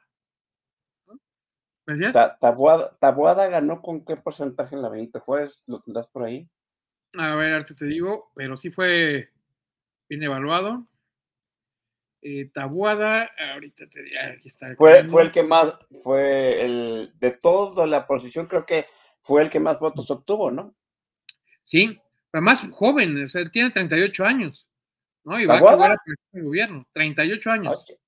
Oh, eso sí me sorprende porque sí se ve, sí se ve a 75% que dice Villasana. Sí, pero él, él tiene, alcanzó el 48.8 en su reelección. Mm. ¿No? Pues todavía, eh, veo, pero... Eh, y, no, ah, no, pues, mira, ganó su primera vez por 48.8. Okay. Y ganó la reelección con 68.8. O sea, sumó 20 puntos en sus tres años de gobierno. O, o sea, los morenistas que dijeron pues, que sea pitufo no le hace. Sí, sí le funcionó bien, ¿no? Ahorita está Jaime este, Isael Mata, su, el que su director de jurídico de gobierno, está como encargado uh -huh. de, de, la alcaldía. De la alcaldía. En viene José Giovanni Gutiérrez Aguilar. Ahí hay que mencionar algo. Aunque él eh, lo sigle el PAN, él era de los perredistas que no se fueron a Morena. Ya. ¿okay? y a él lo avala, o en la base territorial lo apoya mucho la gente del tomate, aquel diputado este, Mauricio Toledo, uh -huh. Que su gente había tenido la alcaldía, que no dejan que uno de los tomatitos sea candidato, y entonces se migra la gente de Toledo a apoyar a Giovanni, ¿no? Que hace una, arranca su gobierno con mucha apertura a la sociedad civil, y antes de un año se da cuenta que le gusta más ser autoritario y desplaza los cuadros de organizaciones que había traído como expertos a los temas, ¿no? Entonces, todo se pasa. Rubalcaba también fue reelecto, él era el prista de Coajimalpa. Eh, Sandra Cuevas por Cuauhtémoc, siglaba por el PRD, pero en realidad era del partido de Monreal y que le gana a Dolores por eh, como se ven las cosas. Eh, bueno, y, y, y, Sandra, Sandra es muy mediática, ¿no? Sí. Debo decir que, que, por ejemplo, yo al de Coyoacán ni lo, ni lo menciono ni lo pelo. Sandra Cuevas, Lía Limón, Rubalcaba, ¿no? Eso, eso sí los ubico. ¿Sandra Cuevas ha hecho una buena gestión a, tu, a tus ojos? Eh, mira, no del todo. Parte del problema es que está peleando mucho con el gobierno central. Mm. Entonces, si el gobierno central pone los Santa Clauses en el momento de la revolución, ella va con la otra organización de ambulantes y pone Santa Clauses afuera de su alcaldía este, ha sido mediática por escandalosa, o sea, se ha eh, agenciado muchos de los eh, liderazgos locales, ¿no? Con las mismas mañas que tenían los anteriores, ¿no? Y se está uh -huh. este, como arropando, vaya, ya se había controlado el ambulantaje en la delegación, lo volvió a abrir. Le pidió a todos los estancos, a todos los eh, puestos de tortas. Que se uniformaran, sí. Que se uniformaran. Pero, ¿qué crees? Solo se puede comprar el rotulado oficial con dos proveedores para toda la Mm. delegación. O sea, no es que la delegación y te lo pinte porque te obligo a tenerla, sino tienes que pagarle a uno de dos proveedores. Entonces, tiene estas mañas que no le han ayudado. También le ayuda un poco que se acerca a la posición de Bukele, de la ley es la ley y se calla, ¿no? Fue un tema que vivimos eh, en la alcaldía frecuentemente. Los eh, cuidacoches, los viene-viene, ¿no? Ujú. Pasa el gobierno de la ciudad, te los quiere quitar, las patrullas los quieren subir, les quitan los bienes mostrencos con los que apartan. Un día después pasa Sandra Cuevas dándoles credenciales y poniéndoles chalecos para que se queden. Un mes después, el gobierno de la ciudad recula su decisión, va y los este, empadrona. Pues llega Sandra a quitarlos y ponerles con camionetas a la delegación, retirar sus bienes mostrencos con los que apartan. O sea, ha sido un, un, este, un pleito de ver quién puede más. Monumentos. Supuestamente el Monumento a la Independencia, estando en la avenida principal, es tema del gobierno de la ciudad. Pues no llegó Sandra Cuevas a quitar las vallas que pone el gobierno de la ciudad para protegerlo, alegando que está en la delegación y que no tienen permiso para, para hacer eso. ¿no? El tema de las alcaldías, ¿no? Eh, hay dos, tres parques en la delegación donde hay sonideros. Ponen su música, te vas a bailar con ellos. Uno muy tradicional, ahí al lado de la Biblioteca de México, en la Parque de la Ciudadela, donde ponías a los adultos mayores a bailar danzón. Llegaban con sus sombreros de pluma, sus zapatos de pachuco, todos cuidadosos, y los ves bailando en un cuadrito cada viejito con su viejita, como lo marca el danzón sin salirse del cuadro. ¿no? Lo bailan en un ladrillo y les sobra espacio. Ah, pues al lado les pusieron otros sonideros que llevan salsa para un público un poquito más joven y los dos se empalman en sonidos. ¿no? Había un grupo de sonideros en la alcaldía, perdón, en la Alameda del kiosco Morisco, donde vive Sandra Cuevas, por cierto. Este, tocaban su música, alguien puso un sonidero de otro estilo al lado y pues, se pusieron una guerra de ver quién le subía más. Llegó ella a quitar a los dos. Y entonces ahora Ujú. protestan de que por qué la señora, si no puede controlarla, que no se opere. Alguien nos pregunta por el operativo Diamante, pues más o menos le ha funcionado relativamente bien, ¿no? Pero es temporal, o sea, lo aplica, eh, dura un ratito y se va. Yo te puedo decir, así como experiencia directa, teníamos una, un bache bastante grande en la calle, se puso el reporte, 24 horas después vino la delegada con la cuadrilla a cerrar el bache, 48 horas después se había hundido el, la cura que había puesto la, la delegada y El parche, sí. más grande. ¿no?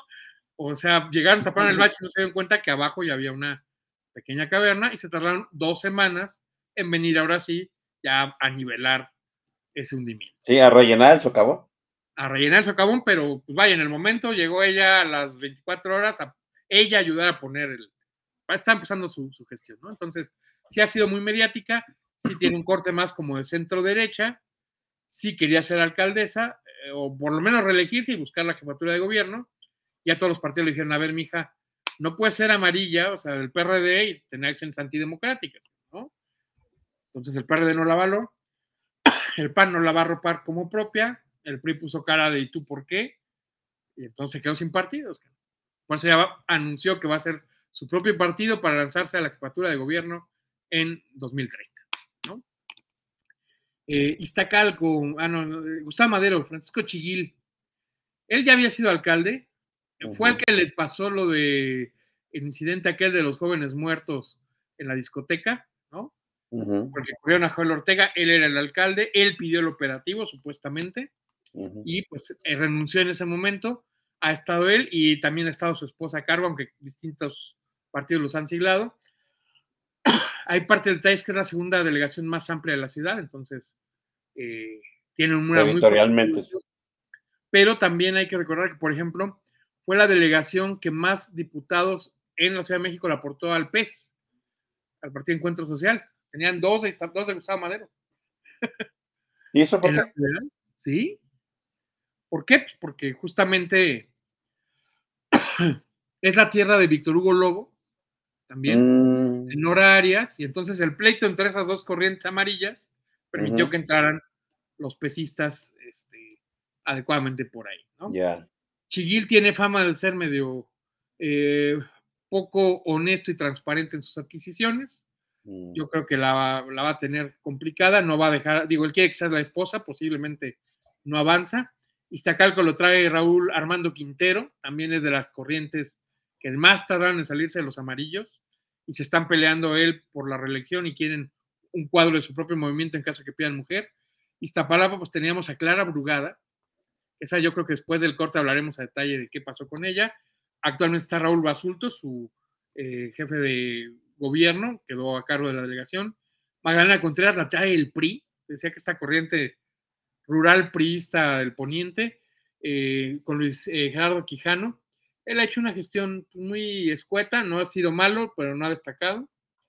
En Miguel Hidalgo está Mauricio Tabé.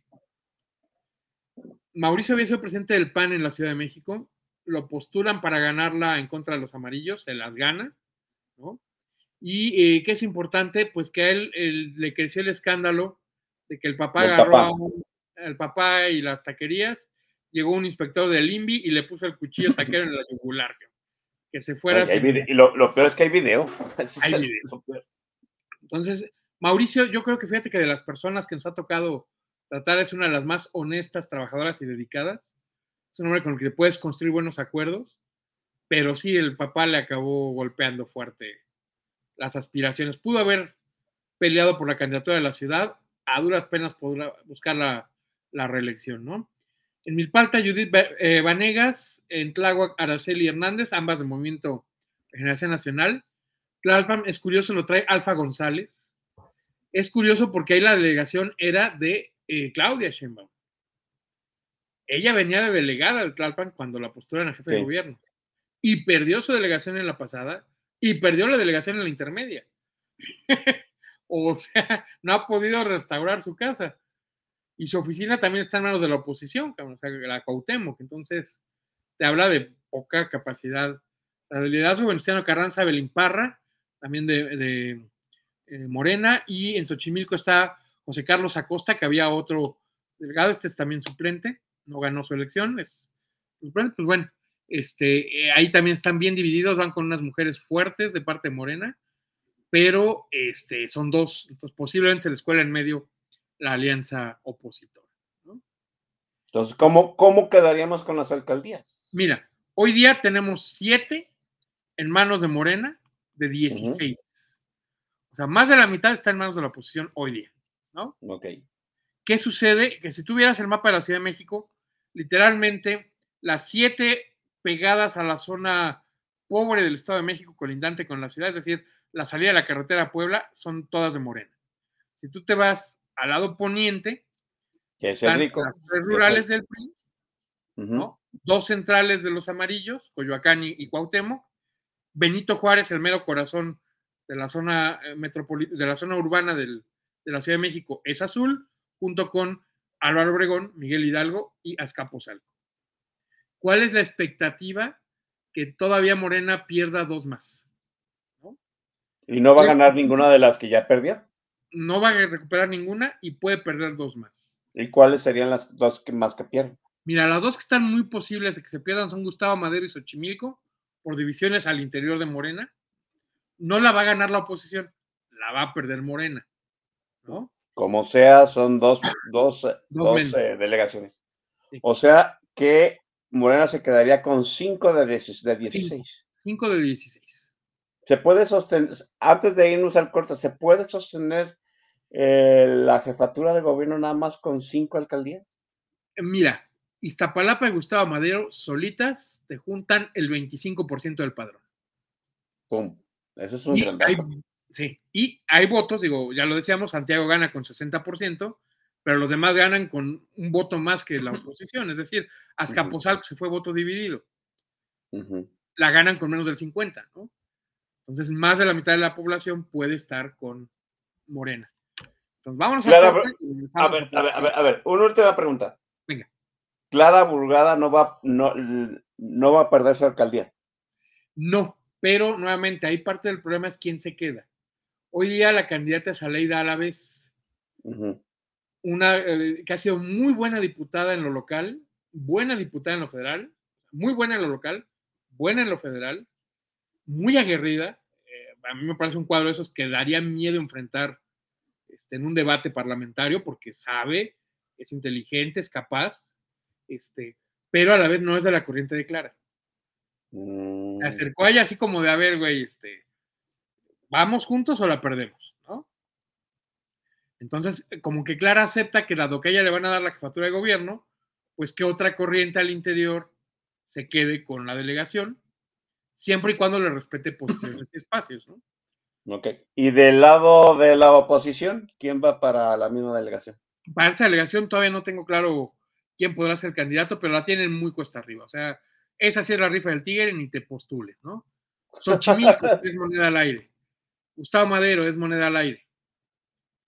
Que dicen que Gustavo Madero posiblemente se la dan al PRI como un candidato siglado.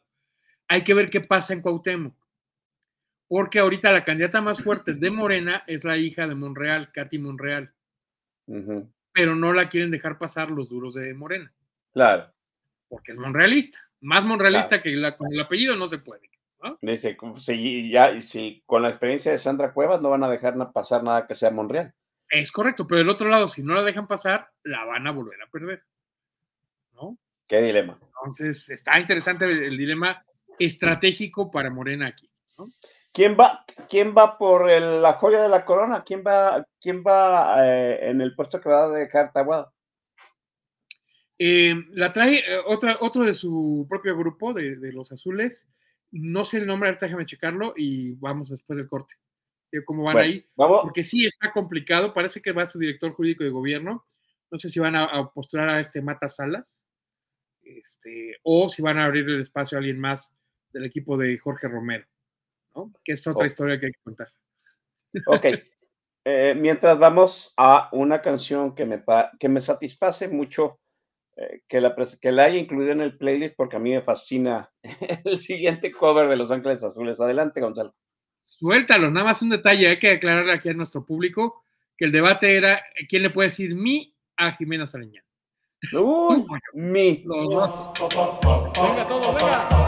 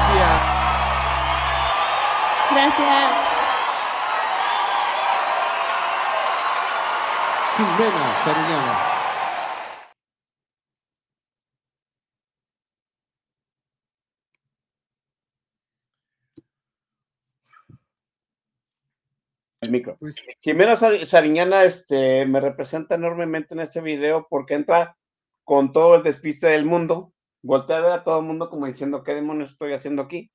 Ah, y luego le empieza a agarrar el ritmo a la cosa, ¿no? Así soy yo, o sea, no sé bailar absolutamente nada. Es lo único que le envidia a los chilangos, ¿no? De verdad.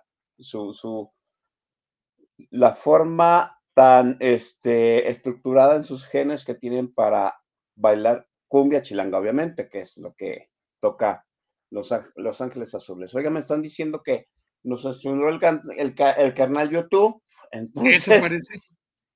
Sí, entonces, eh, desafortunadamente, entonces ya no vamos a pasar el playlist porque ya nos Oh. levantaron la, la tarjeta amarilla una vez, nos mandaron un mail muy, muy quisquilloso, debo decir. Entonces, ¿Y sabes qué, es- vamos qué a es lo a- curioso? Que esta vez escogimos piezas que están en YouTube. Sí, sí, sí, ¿no? sí, yo, yo pensé que no iba a haber, iba a haber pro- problema, ¿no? No Me- nos fuimos a las versiones de Spotify para que no te dijeran, oiga, viene de otra plataforma y ve. No entiendo por qué. Hay, me- déjame decirle una cosa. Este, ahora que YouTube abrió su portal de música, pues eso le benefició a los creadores de contenido, porque si la música estaba en el portal de YouTube Music, usted la podía usar aquí, ¿no? El problema es que no, es que si nosotros queremos monetizar, pues no podemos pasar toda la música. Ese es el problema. Mm, ese, es, ese es el punto, ¿no? Entonces, ya para que no nos vuelvan a llamar la atención, pues vamos a cancelar el playlist, vamos a, ca- a, a este, vamos a, a- a participar. Nada más que nos digan que nos volvimos a ver. Parece que todavía no, pero. Mientras les cuento la anécdota, porque este playlist que no pueden ver, pero. eh, y ya tenemos aquí los candidatos en cuanto nos digan que ya regresamos. O si se- Sí, ¿por qué? ¿Qué tal que no- que nos hablando de- hay que recargar la página y ya está. Ah, no. Que No, violamos una política. A ver, deja ver. No, no, no. Eh, ah, dice que todavía está suspendido. Ya estamos. ¿Ya está? Hemos vuelto. ya estamos. Bueno. Ah, sí, que ya, ahora sí. Compañeras, compañeros, imagínense la bonita voz de Jimena Sariñana bailando con nosotros al lado. Ya estás. La, la bonita voz, las bonitas formas, la bonita toda ella, Jimena Sariñana. sí.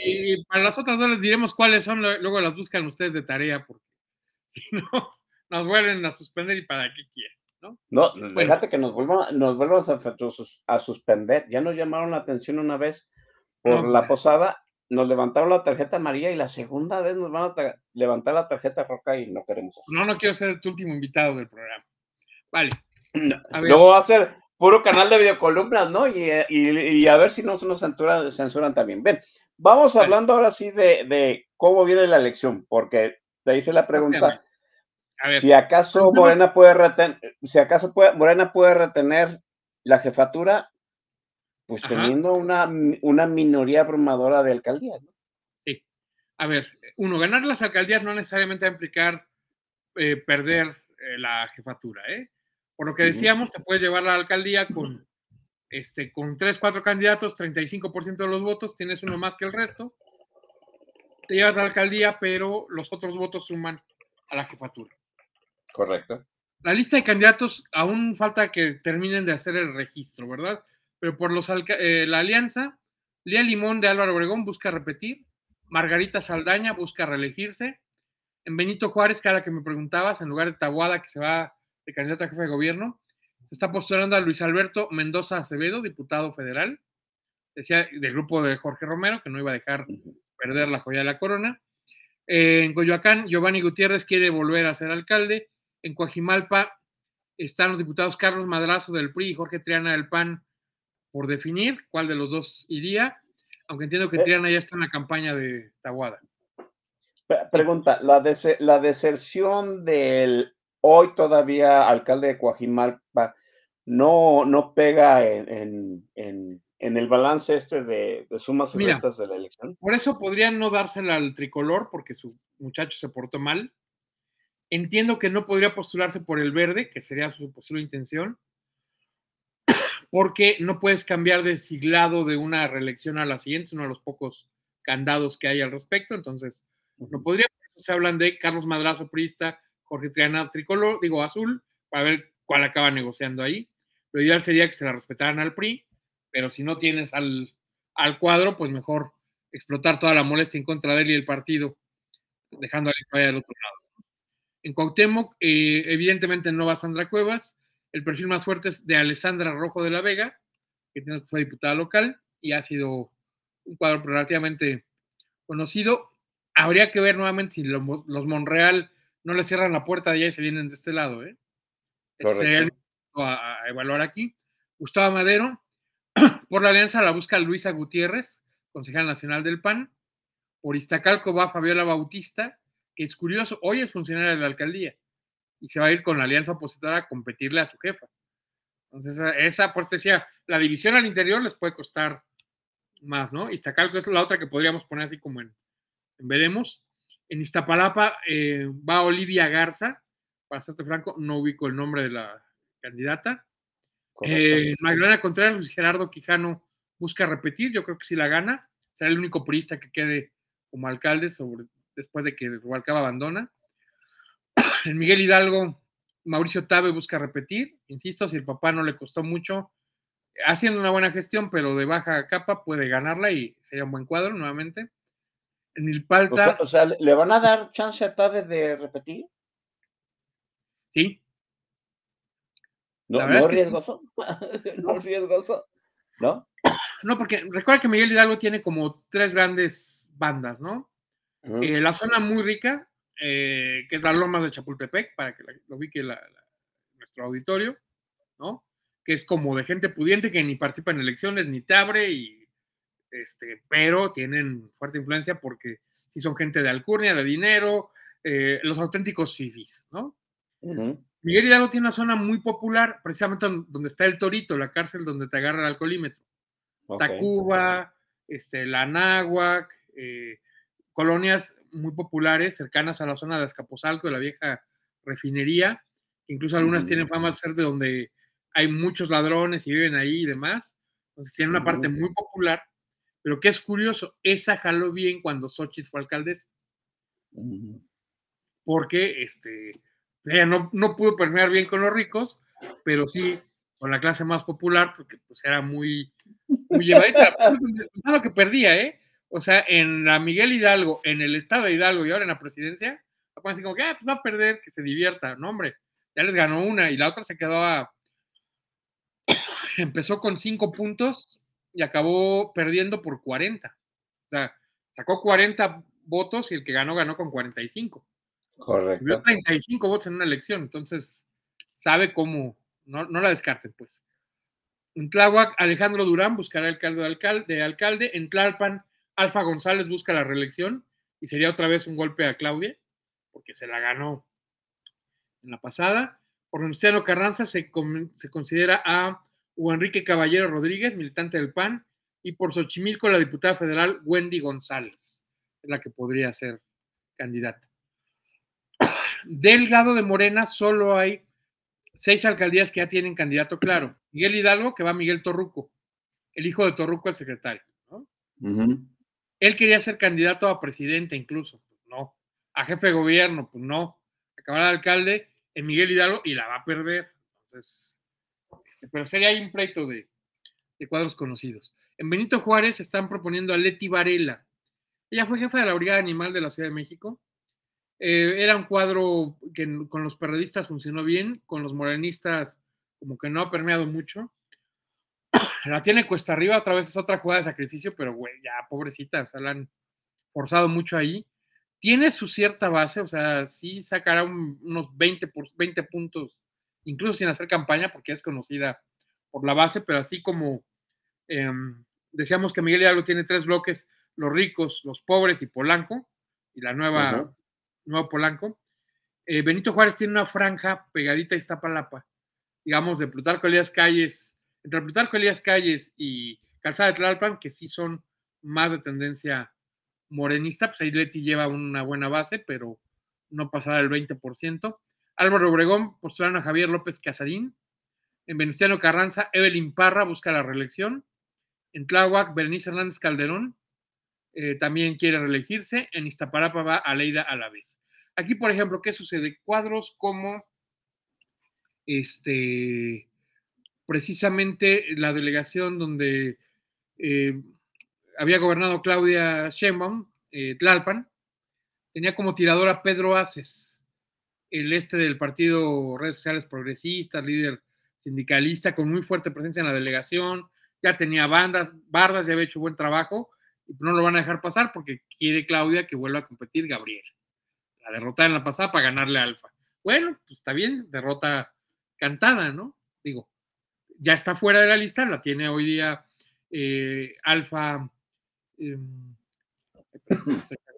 la, alcaldesa eh, es de los eh, de la oposición, ¿no? y pues se quedarán de nuevo con Alfa González como alcaldesa por parte del PRD. Igual se va a quedar con una alcaldía, esa, ¿no? Hay que ver si alguna otra, de los candidatos que vimos iría ella y para le contar, porque la otra alcaldesa perredista en la ciudad era Sandra Cuevas, que no va a ser ella la candidata, ¿no? Se la darían a la prista de la Vega. Sí.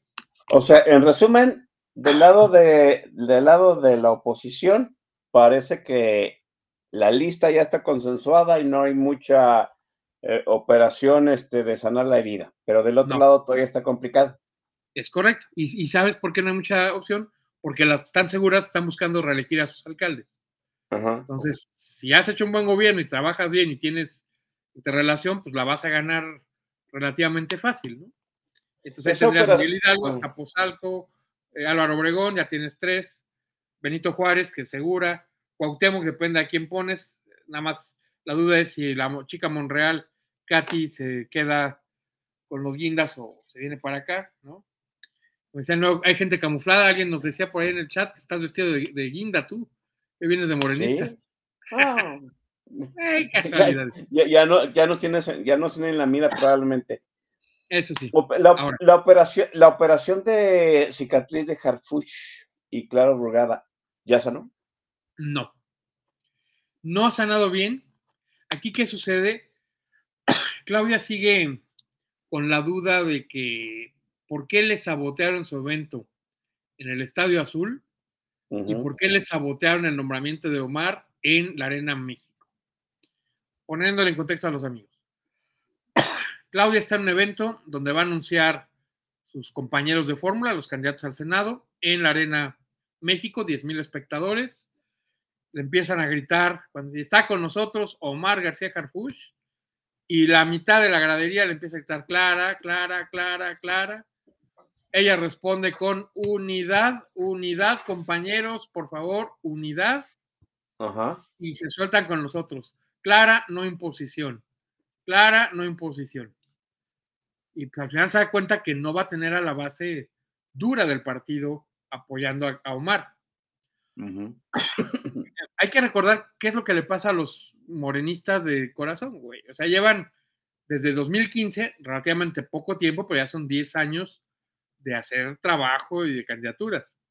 Y hoy con ese ánimo de que, llegue quien tiene fuerza, le están dando candidaturas a quien no debe. Por ejemplo, Yucatán, Rommel Pacheco, ¿no? Candidato a alcalde de Mérida, cuando la candidata natural que tenían lleva ya dos campañas ahí, ya tiene base, y ahora sí podía voltearles el chirrión por el palito y la dejan fuera para poner a un novato porque tiene una medalla olímpica. Sí, es, algo, es algo muy parecido a lo que va a pasar aquí en Zapopan, ¿no? Alejandro Puerto es un joven que tiene ya 10 años haciendo gente aquí de Morena en Zapopan, pero la gente, pero la alianza dice que Kumamoto se va a llevar la, el puesto para, para alcalde de ¿no? Y, Alejandro Puerto dice, oye, pues yo tengo nueve años trabajando con ustedes. Además, Alejandro ya nueve años porque llega. Kumamoto la ganó alegando que era contrario a los partidos tradicionales. todavía, Kumamoto todavía no la, no la tiene oficialmente. Morena ha al menos aquí en el estado ha dilatado los nombramientos de cómo va a venir a competir aquí en Jalisco. No sé si allá lo está haciendo igual. Y mira, algo que les decíamos a algunos amigos haciendo análisis. ¿Qué permitió la victoria de Fox? Tres cositas muy rápidas. El PRI intentó una em, elección interna, pero al modelo gringo, es decir, el que ganaba la elección se llevaba todos los delegados. Y muchos los ganaron 49-51 sea, madrazo en segundo lugar, pero peligrosamente cerca, y le diste todos los delegados a la gente de la Bastida. Pero luego con eso le gaste, ah, y todas las candidaturas, pues porque les ganamos, güey. Entonces, más del 75% de las candidaturas fueron para la bastidistas, aunque en el día a día en las boletas hubieran quedado apenas un punto, o sea, no le soltaron a los otros, ¿no? Mm, Dos, a Fox no lo apoya el PAN. Ay, pinche viejo loco, este, eh, es un bárbaro del norte, no es panista de tradición, no es azulito, pues que se rasque con sus uñas. Él traía la estructura paralela de amigos de Fox. y se rascó con sus uñas, ¿no? Del norte y del Bajío los pudo operar con sus redes, no con las del partido, ¿no? Y traes el momento histórico de, bueno, queremos alternancia, que se vaya el PRI, Fidel Velázquez declarando a tiros llegamos, a tiros nos sacan, y hace el buen favor de morirse antes de la elección. Entonces no pudo protestar la decisión de Cedillo de decir, ya perdimos, ahí muere, ¿no? Pero, eh, y es parte de lo relevante, el que los liderazgos locales se le hayan volteado a la Bastida con el argumento de, vas a ver que sin mí no puedes, güey, ¿no? Pero pierden lo que en teoría está la acción colectiva, aquella película maravillosa de Mente Brillante, la escena del bar. Si no tenemos en cuenta lo que hacen los otros, todos vamos a quedarnos derrotados, cara. Entonces se mueven demasiados chiquitos se vuelve una masa suficientemente grande para voltear el resultado. Y eso es lo en que la Ciudad de México están en riesgo de hacer eso. Y es algo que le preocupó a Claudia, o sea, que no podía contener. sí. Ah, ah, dime, o sea, o sea, ese brazo que se. Eh, el hecho de que Clara Brugada no haya subido al. al eh, en ese evento la hayan dejado abajo y Clara Brugada parezca un lado de Harfuch es algo muy simbólico, ¿no? Sí, Sí, y es que es lo que debieron hacer, o sea, subir a los dos, tres aspirantes y esperar la encuesta. Pero quisieron darle posiciones a Harfush. ¿Por qué le fracasó el evento en el eh, Estadio Azul? Porque le convocan, o sea, Harfush no tiene base partidista propia, ¿no? Eh, Claudia tiene una base que depende, dependía de su cargo de jefa, de gobierno. Ibas a ver a la jefa de gobierno, no a, a Claudia Sheinbaum. Sí quien sí tiene estructura territorial y además está cerca del, Estadio Azul. Iztapalapa, Gustavo Madero, que no estaban del todo conformes, pues le llenas las primeras filas de gente en contra de Carrefour. Quienes tenían el acceso a los vales, a los este, boletos de entrada y a los gafetes de primera fila, los organizadores del evento que no eran de Claudia, se lo repartieron a la oposición y cuando ve que está el estadio medio vacío, que las primeras filas son contrarias a ellas, de loca se arriesga a entrar, ¿no? Por eso decidió cancelarlo. Mm. Porque lo que le hicieron en la Arena eh, de México se le van a hacer en el Estadio Azul. Y pudieron ver a tiempo que la gente de Harfus no llegaba. O sea, eh, digamos que la, gente que opera el voto en la Ciudad de México puede no operar el voto por Clara Brugada. Es correcto. O por, Claudia A ver, hay dos delegaciones que tienen suficiente personal, estructura y votos para poder empujarla a favor. Gustavo Madero e Iztapalapa. Hay otras donde aunque movilizas gente es bien complicado. Milpalta, Tláhuac, Xochimilco, la parte rural, ¿no? Toma, te insisto, hay, hay una de estas delegaciones que te puedes pasar una hora sin poder salir de ella. Porque hay pocas vías de comunicación, porque hay poca gente, desplazarlas es latoso. Pero esas dos, Gustavo Madero y Iztapalapa, tienes una muy fuerte concentración se piensa que una tiene 2 millones de habitantes y la otra 1.800.000. Tienes 3.800. De 8, pues es casi, casi la mitad en esas dos. ¿No? Ya visto así. Evidentemente no todos son guindas. Entonces es una pequeña ventaja que tiene, ¿no? Sí. Desventaja, pues que si tiene una fuerte movilización ahí. ¿Te basta para ganar? No lo creo.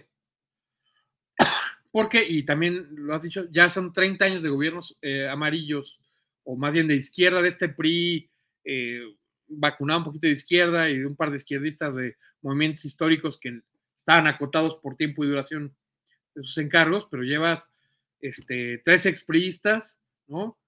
Eh, Claudia, que sí viene del movimiento estudiantil, pero que estuvo con uno de ellos, su gobierno, y Mancera, que viene de la estructura policíaca. O sea, izquierda, izquierda no has tenido al frente. Y las medidas pues, han sido algunas sí, otras no, medio tibias. Que somos la ciudad de las libertades, que se puede practicar el aborto y que lo LGBTI se ve muy bien y se tolera. Pues sí, pero en, en volumen no es tan grande, ¿no? Sí, no, no es. Este, y del otro lado, hay mucha gente de la oposición que está molesta con las actitudes presidenciales. Simplemente, eh, estas eh, delegaciones que están, digamos, de la calzada de Tlalpan a la izquierda, son las que tiene la oposición, están molestas con las agresiones, los comentarios, y además saben que los programas sociales no se mueven. ¿Por qué? Pues ya pasaste el gobierno de Mancera, el gobierno de Marcelo, el gobierno de Andrés Manuel, Andrés Manuel las propone, Marcelo las mejora, el otro las agranda, Claudia las les cambia de color, pero no se van. Pues que se ven el que venga, se van a quedar, ¿no? Ya lo tienes entendido. Sí. Los fallos que ya tienes, agua, metro, transporte, pues ahí están. Claudia hizo muy buen trabajo en transporte público. Cablebuses, ampliación de redes de Metrobús, rutas parciales, o sea, le giró la ardilla para meterle al tema de transporte. Pero en las zonas donde hay poco, las soluciones son insuficientes. Es decir, un cablebús que le permita a la gente que vivía en Gustavo Madero llegar al metro Indios Verdes en 30 minutos en lugar de en una hora 45, por seis pesitos, pues están felices. Porque caben 10 gente a cada cabinita y pasa una cabinita cada dos minutos. el volumen no es como para resolver no, da. el tema de transporte, no te da. El trolebús elevado, oye, qué buena idea, funciona muy bien. Iztapalapa, ya no hay semáforos que te tengan el trolebús. Pero tienes que subir dos pisos en unas rampas largas porque están diseñadas para sillas de ruedas. Ah. Entonces tienes que caminar el, eh, todo el andén de ida, de regreso, de ida, Sí, de sí, regreso, sí. al andén, das cuatro vueltas por lo que perdiste en semáforos. Vaya, lo que te estás ahorrando de semáforos, el tiempo que perdiste de esperar el siguiente siga, pues lo pierdes en subir y bajar de las estaciones. ¿no? Así no se puede. Ahora, Taboada. Brugada. Y Ah, eh, Taboada hizo un buen gobierno en Benito Juárez. Trae la persecución ahí del cártel inmobiliario. ¿Sí existe? decirlo, sí, sí existe, pero tres detalles. ¿Quién lo arranca? Los bandazos de Andrés Manuel. Hay un video de cuando él es jefe de gobierno diciendo, sí, yo di la instrucción de que se poblaran las eh, de- delegaciones centrales, ¿no? Si alguien se va a quejar de la falta de servicio, yo ordené que se hiciera. Entonces está ese video. Dos, sí había corrupción en la delegación, pero básicamente con las administraciones de Romero y de Buen Roerich. Como ya Roerich tenía mala fama y eh, les complicó la elección, insisto. Si Roerich gana con 55 y Taboada con 48, perdieron 6 puntos. Entonces Ujú. Taboada hace un, un gobierno mucho más pulcro, al grado que pasa del 48 al 58. O sea, Ganó Correcto. 20 puntos con una buena administración. Él no se está metiendo a ese tema. O sea, existió, a él no le tocó. Y dos, pasa mucho ahora por el INVI, porque precisamente le quitaron las, a las delegaciones, a las, Las atribuciones. las atribuciones, ahora las tiene el gobierno central, y pues hay trampas donde allá, ¿no? Todo lo que decían, oye, es que Xochitl y el permiso, y hizo trampa, se dio un permiso para su propio edificio. No, maestro, el que le dio el permiso es el, el INVI, el de ocupación, y además es por negativa ficta. Ella pidió el permiso, no le dicen que sí, no, perdón, no le dicen que no, automáticamente sí. Y no hizo trampa, fue todo conforme a la ley, ¿no? Tabuada es un buen candidato. Tabuada creo que es un no. Ahí te va la otra. Fue un buen alcalde, creo que es un mal candidato, porque nuevamente es demasiado güerito, demasiado eh, fifí y a ratos tratando de copiar este estilo mal hablado como para hacerse popular, que se le nota impostado. Mm. ¿Podrá ser un buen jefe de gobierno eventualmente? Sí, porque tiene dotes administrativas, de construir equipos, eh, se abre a, a otras opiniones, o sea, tiene esas cualidades sin duda. Creo que como candidato puede ser malo. Depende de cómo lo arrope el partido, puede ganarla o no. Brugada, al revés. Ya fue alcalde de Iztapalapa dos elecciones continuas y una anterior, o sea, lleva nueve años al frente de la alcaldía. hay cosas que ha hecho muy, muy bien. Pensemos en los, las utopías, estas unidades territoriales para atención de todos los programas en paralelo. Si tienes un saloncito para que dejes al viejito, a la viejita en la mañana, que te los cuiden todo el día. Otro para que llegues con los niños lactantes a que estén ahí las mamás con niños lactantes. Un salón para que los niños hagan la tarea en la tarde. Pero además ahí tienes instancias de eh, salud, de eh, justicia, ¿no? Eh, en unas instalaciones bonitas, ganadoras de premios, como el del Cerro de la Estrella, se ganó un premio de diseño de edificios en, en Holanda, ¿no? O sea, es un buen trabajo, la verdad. Pero los diseñó para competirle a los pilares de Claudia Sheinbaum, que tienen lo mm. mismo, pero con menos espacio. Entonces ya, ya era la competencia de para que vean que la alcaldía lo hace mejor que, ¿no? Otra que gustó mucho, sus senderos seguros. Dos, tres avenidas importantes de la, de la alcaldía, les metió postes cada cinco metros, con luces LED, con paneles solares, o sea, no le cuesta la luz, y ¡pum! Entras y ves toda la avenida iluminada para que las mujeres puedan andar seguras. Esa gustó mucho. Ha funcionado bien y no ha sido muy costosa. ¿Cuál fue el mérito de esta última administración de Brugada? Se cambió el chip, ya no es una funcionaria de izquierda que quiere que los pobres y demás, sino que le quitó el dinero de las obras públicas a los eh, concesionarios que las tenían, se lo queda en la delegación, pero con una administración de tipo privada. Es decir, en su primer periodo era, hay que pintar las calles, ahí está el dinero, que la brigada lo haga, se robaron la pintura, me vale más, ¿no? Segundo periodo, se la vamos a concesionar a un amigo, a una fin, lo que quieras, que las pinte, que cumpla, aunque se robe, pero que cumpla.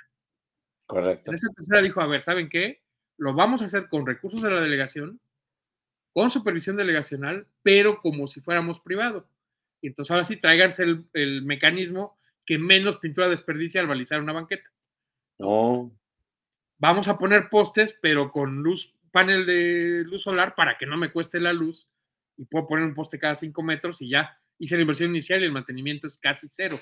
No me cuesta la luz y el foco pues es muy barato, ¿no? Pues eso, eso es una administración más eficiente. Se volcó a una administración eficiente. Entonces ve qué interesante se pone el dilema, o sea, no es el morena del presidente de vamos a repartir, regalar y que todo, háganlo porque lo digo yo, sino es un morena con una administración más moderna, ¿no? Ya y vas contra un Tabuada que es mal candidato, eh, o sea, que no comunica bien con la otra mitad, donde Clara sí entra bien, y viceversa. Clara se está tratando de moderar para gustar a los de, eh, digamos, Tlalpan hacia el poniente, y se siente falsa. Diciendo, la burgada es la, de Juanito, la que le robó la delegación a Juanito. ¿no? No le crees que ahora sí es moderada. Ahora, ¿qué tanto la quiere Claudia? insistimos, ya le costó a Omar. Hay en las columnas de trascendidos de la ciudad la versión de que ya mandaron a Omar a platicar con Taboada. Que si quiere vengarse de todo lo que le hicieron o si va a dejar pasar. Supuestamente, según estas versiones, Taboada le dice a Omar que tranquilo, que él no va a ver el retrovisor, que él va a gobernar para adelante, que Claudia puede estar tranquila. ¿no? O sea, que tirar a la Godoy sirvió para que se acaben las persecuciones en contra de azules, pero que tampoco van a perseguir a los guindas. Oh, ya, ya, ya. Entonces ya, ahí muere, güey, ¿no?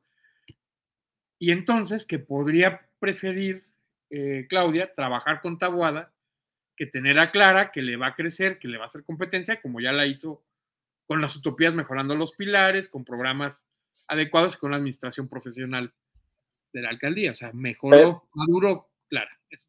Pero eso no sería, no, eso, eso no sería poner en riesgo la operación del voto a favor de Sheinbaum en la Ciudad de México.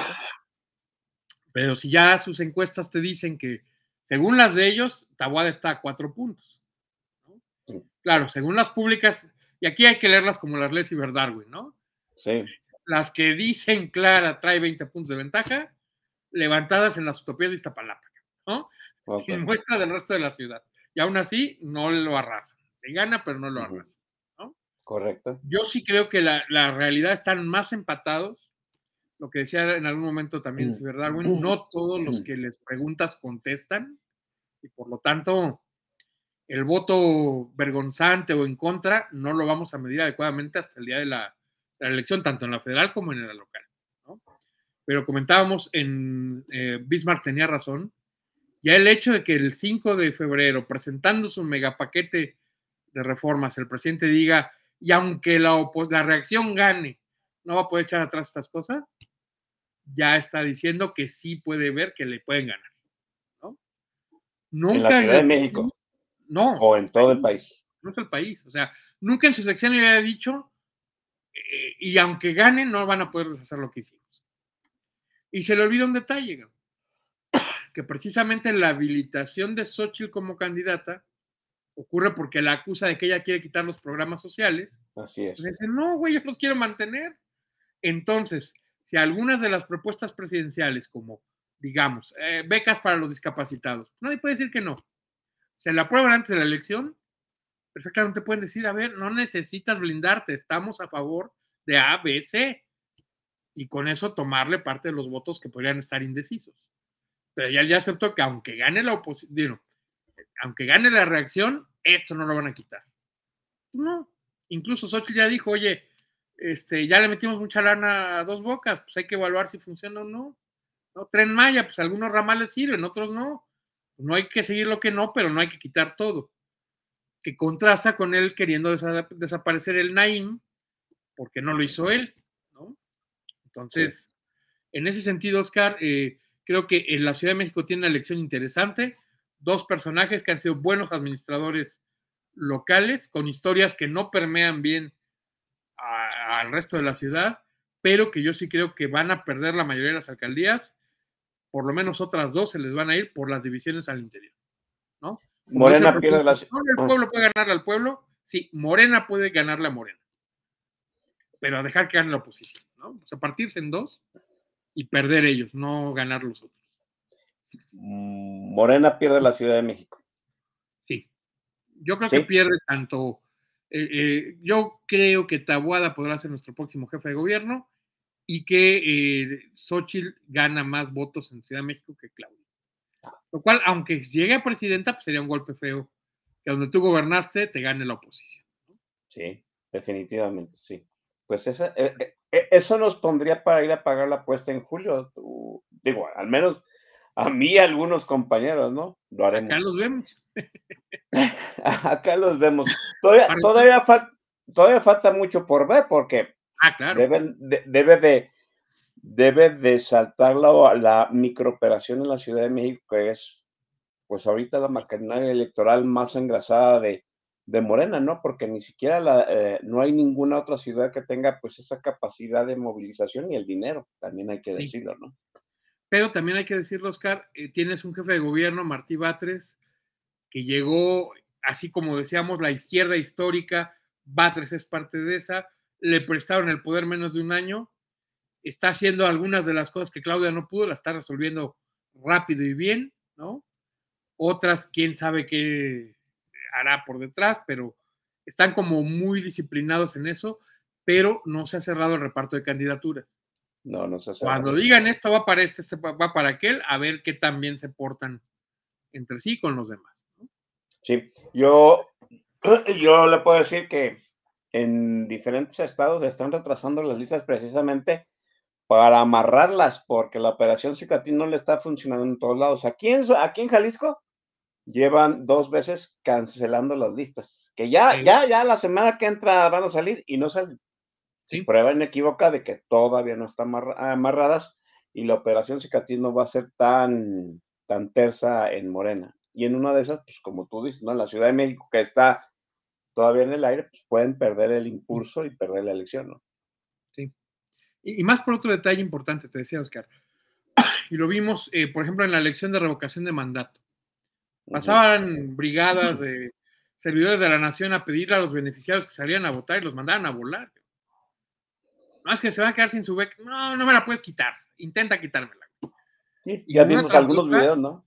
Sí, no, pero lo vimos en, la zona que nos tocó caminar en ese día.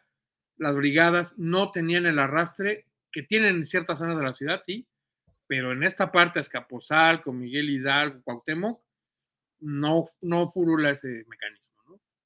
y te decía Iztapalapa y los demás, sí puedes llevarlos, pero no eso no garantiza que voten. No, no, no, no garantiza, no, los pueden movilizar, no, no, garantiza que voten, ni que voten a favor de Morena, también es, voten a favor de Morena. O sea, los puedes llevar y que se, se, pongan groseros con sus liderazgos que no les cumplen. La última encuesta que, la última encuesta que yo vi, sí, son cinco puntos. O sea, están, están en el empate estadístico, ¿no? En el margen del empate estadístico. Cinco en público. Sí. Hay que ver qué dicen las privadas, ¿no? No, sí. sí.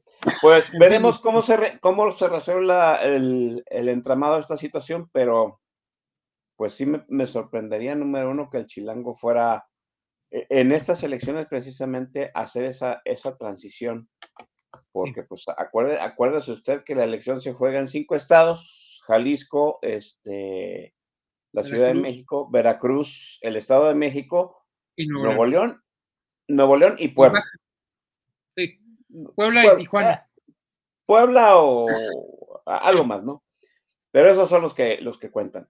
Y, y, tal vez eh, usted dirá, pues, que, que Claudio Sheinbaum pierda la Ciudad de México es una buena noticia. Sí, la mala noticia es que en Jalisco están operando mal el voto a favor de Sochi.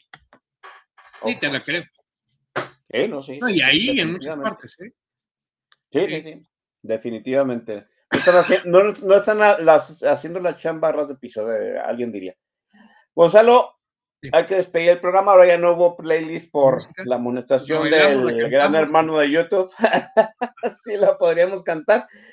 Te agradezco que hayas estado en Política Nacional. Este, te tendremos más adelante y te agradezco pues la, la videocolumna que entregas semana a semana. Bismarck tenía, tenía razón. Gracias, Gonzalo. Gracias a ti, gracias al auditorio.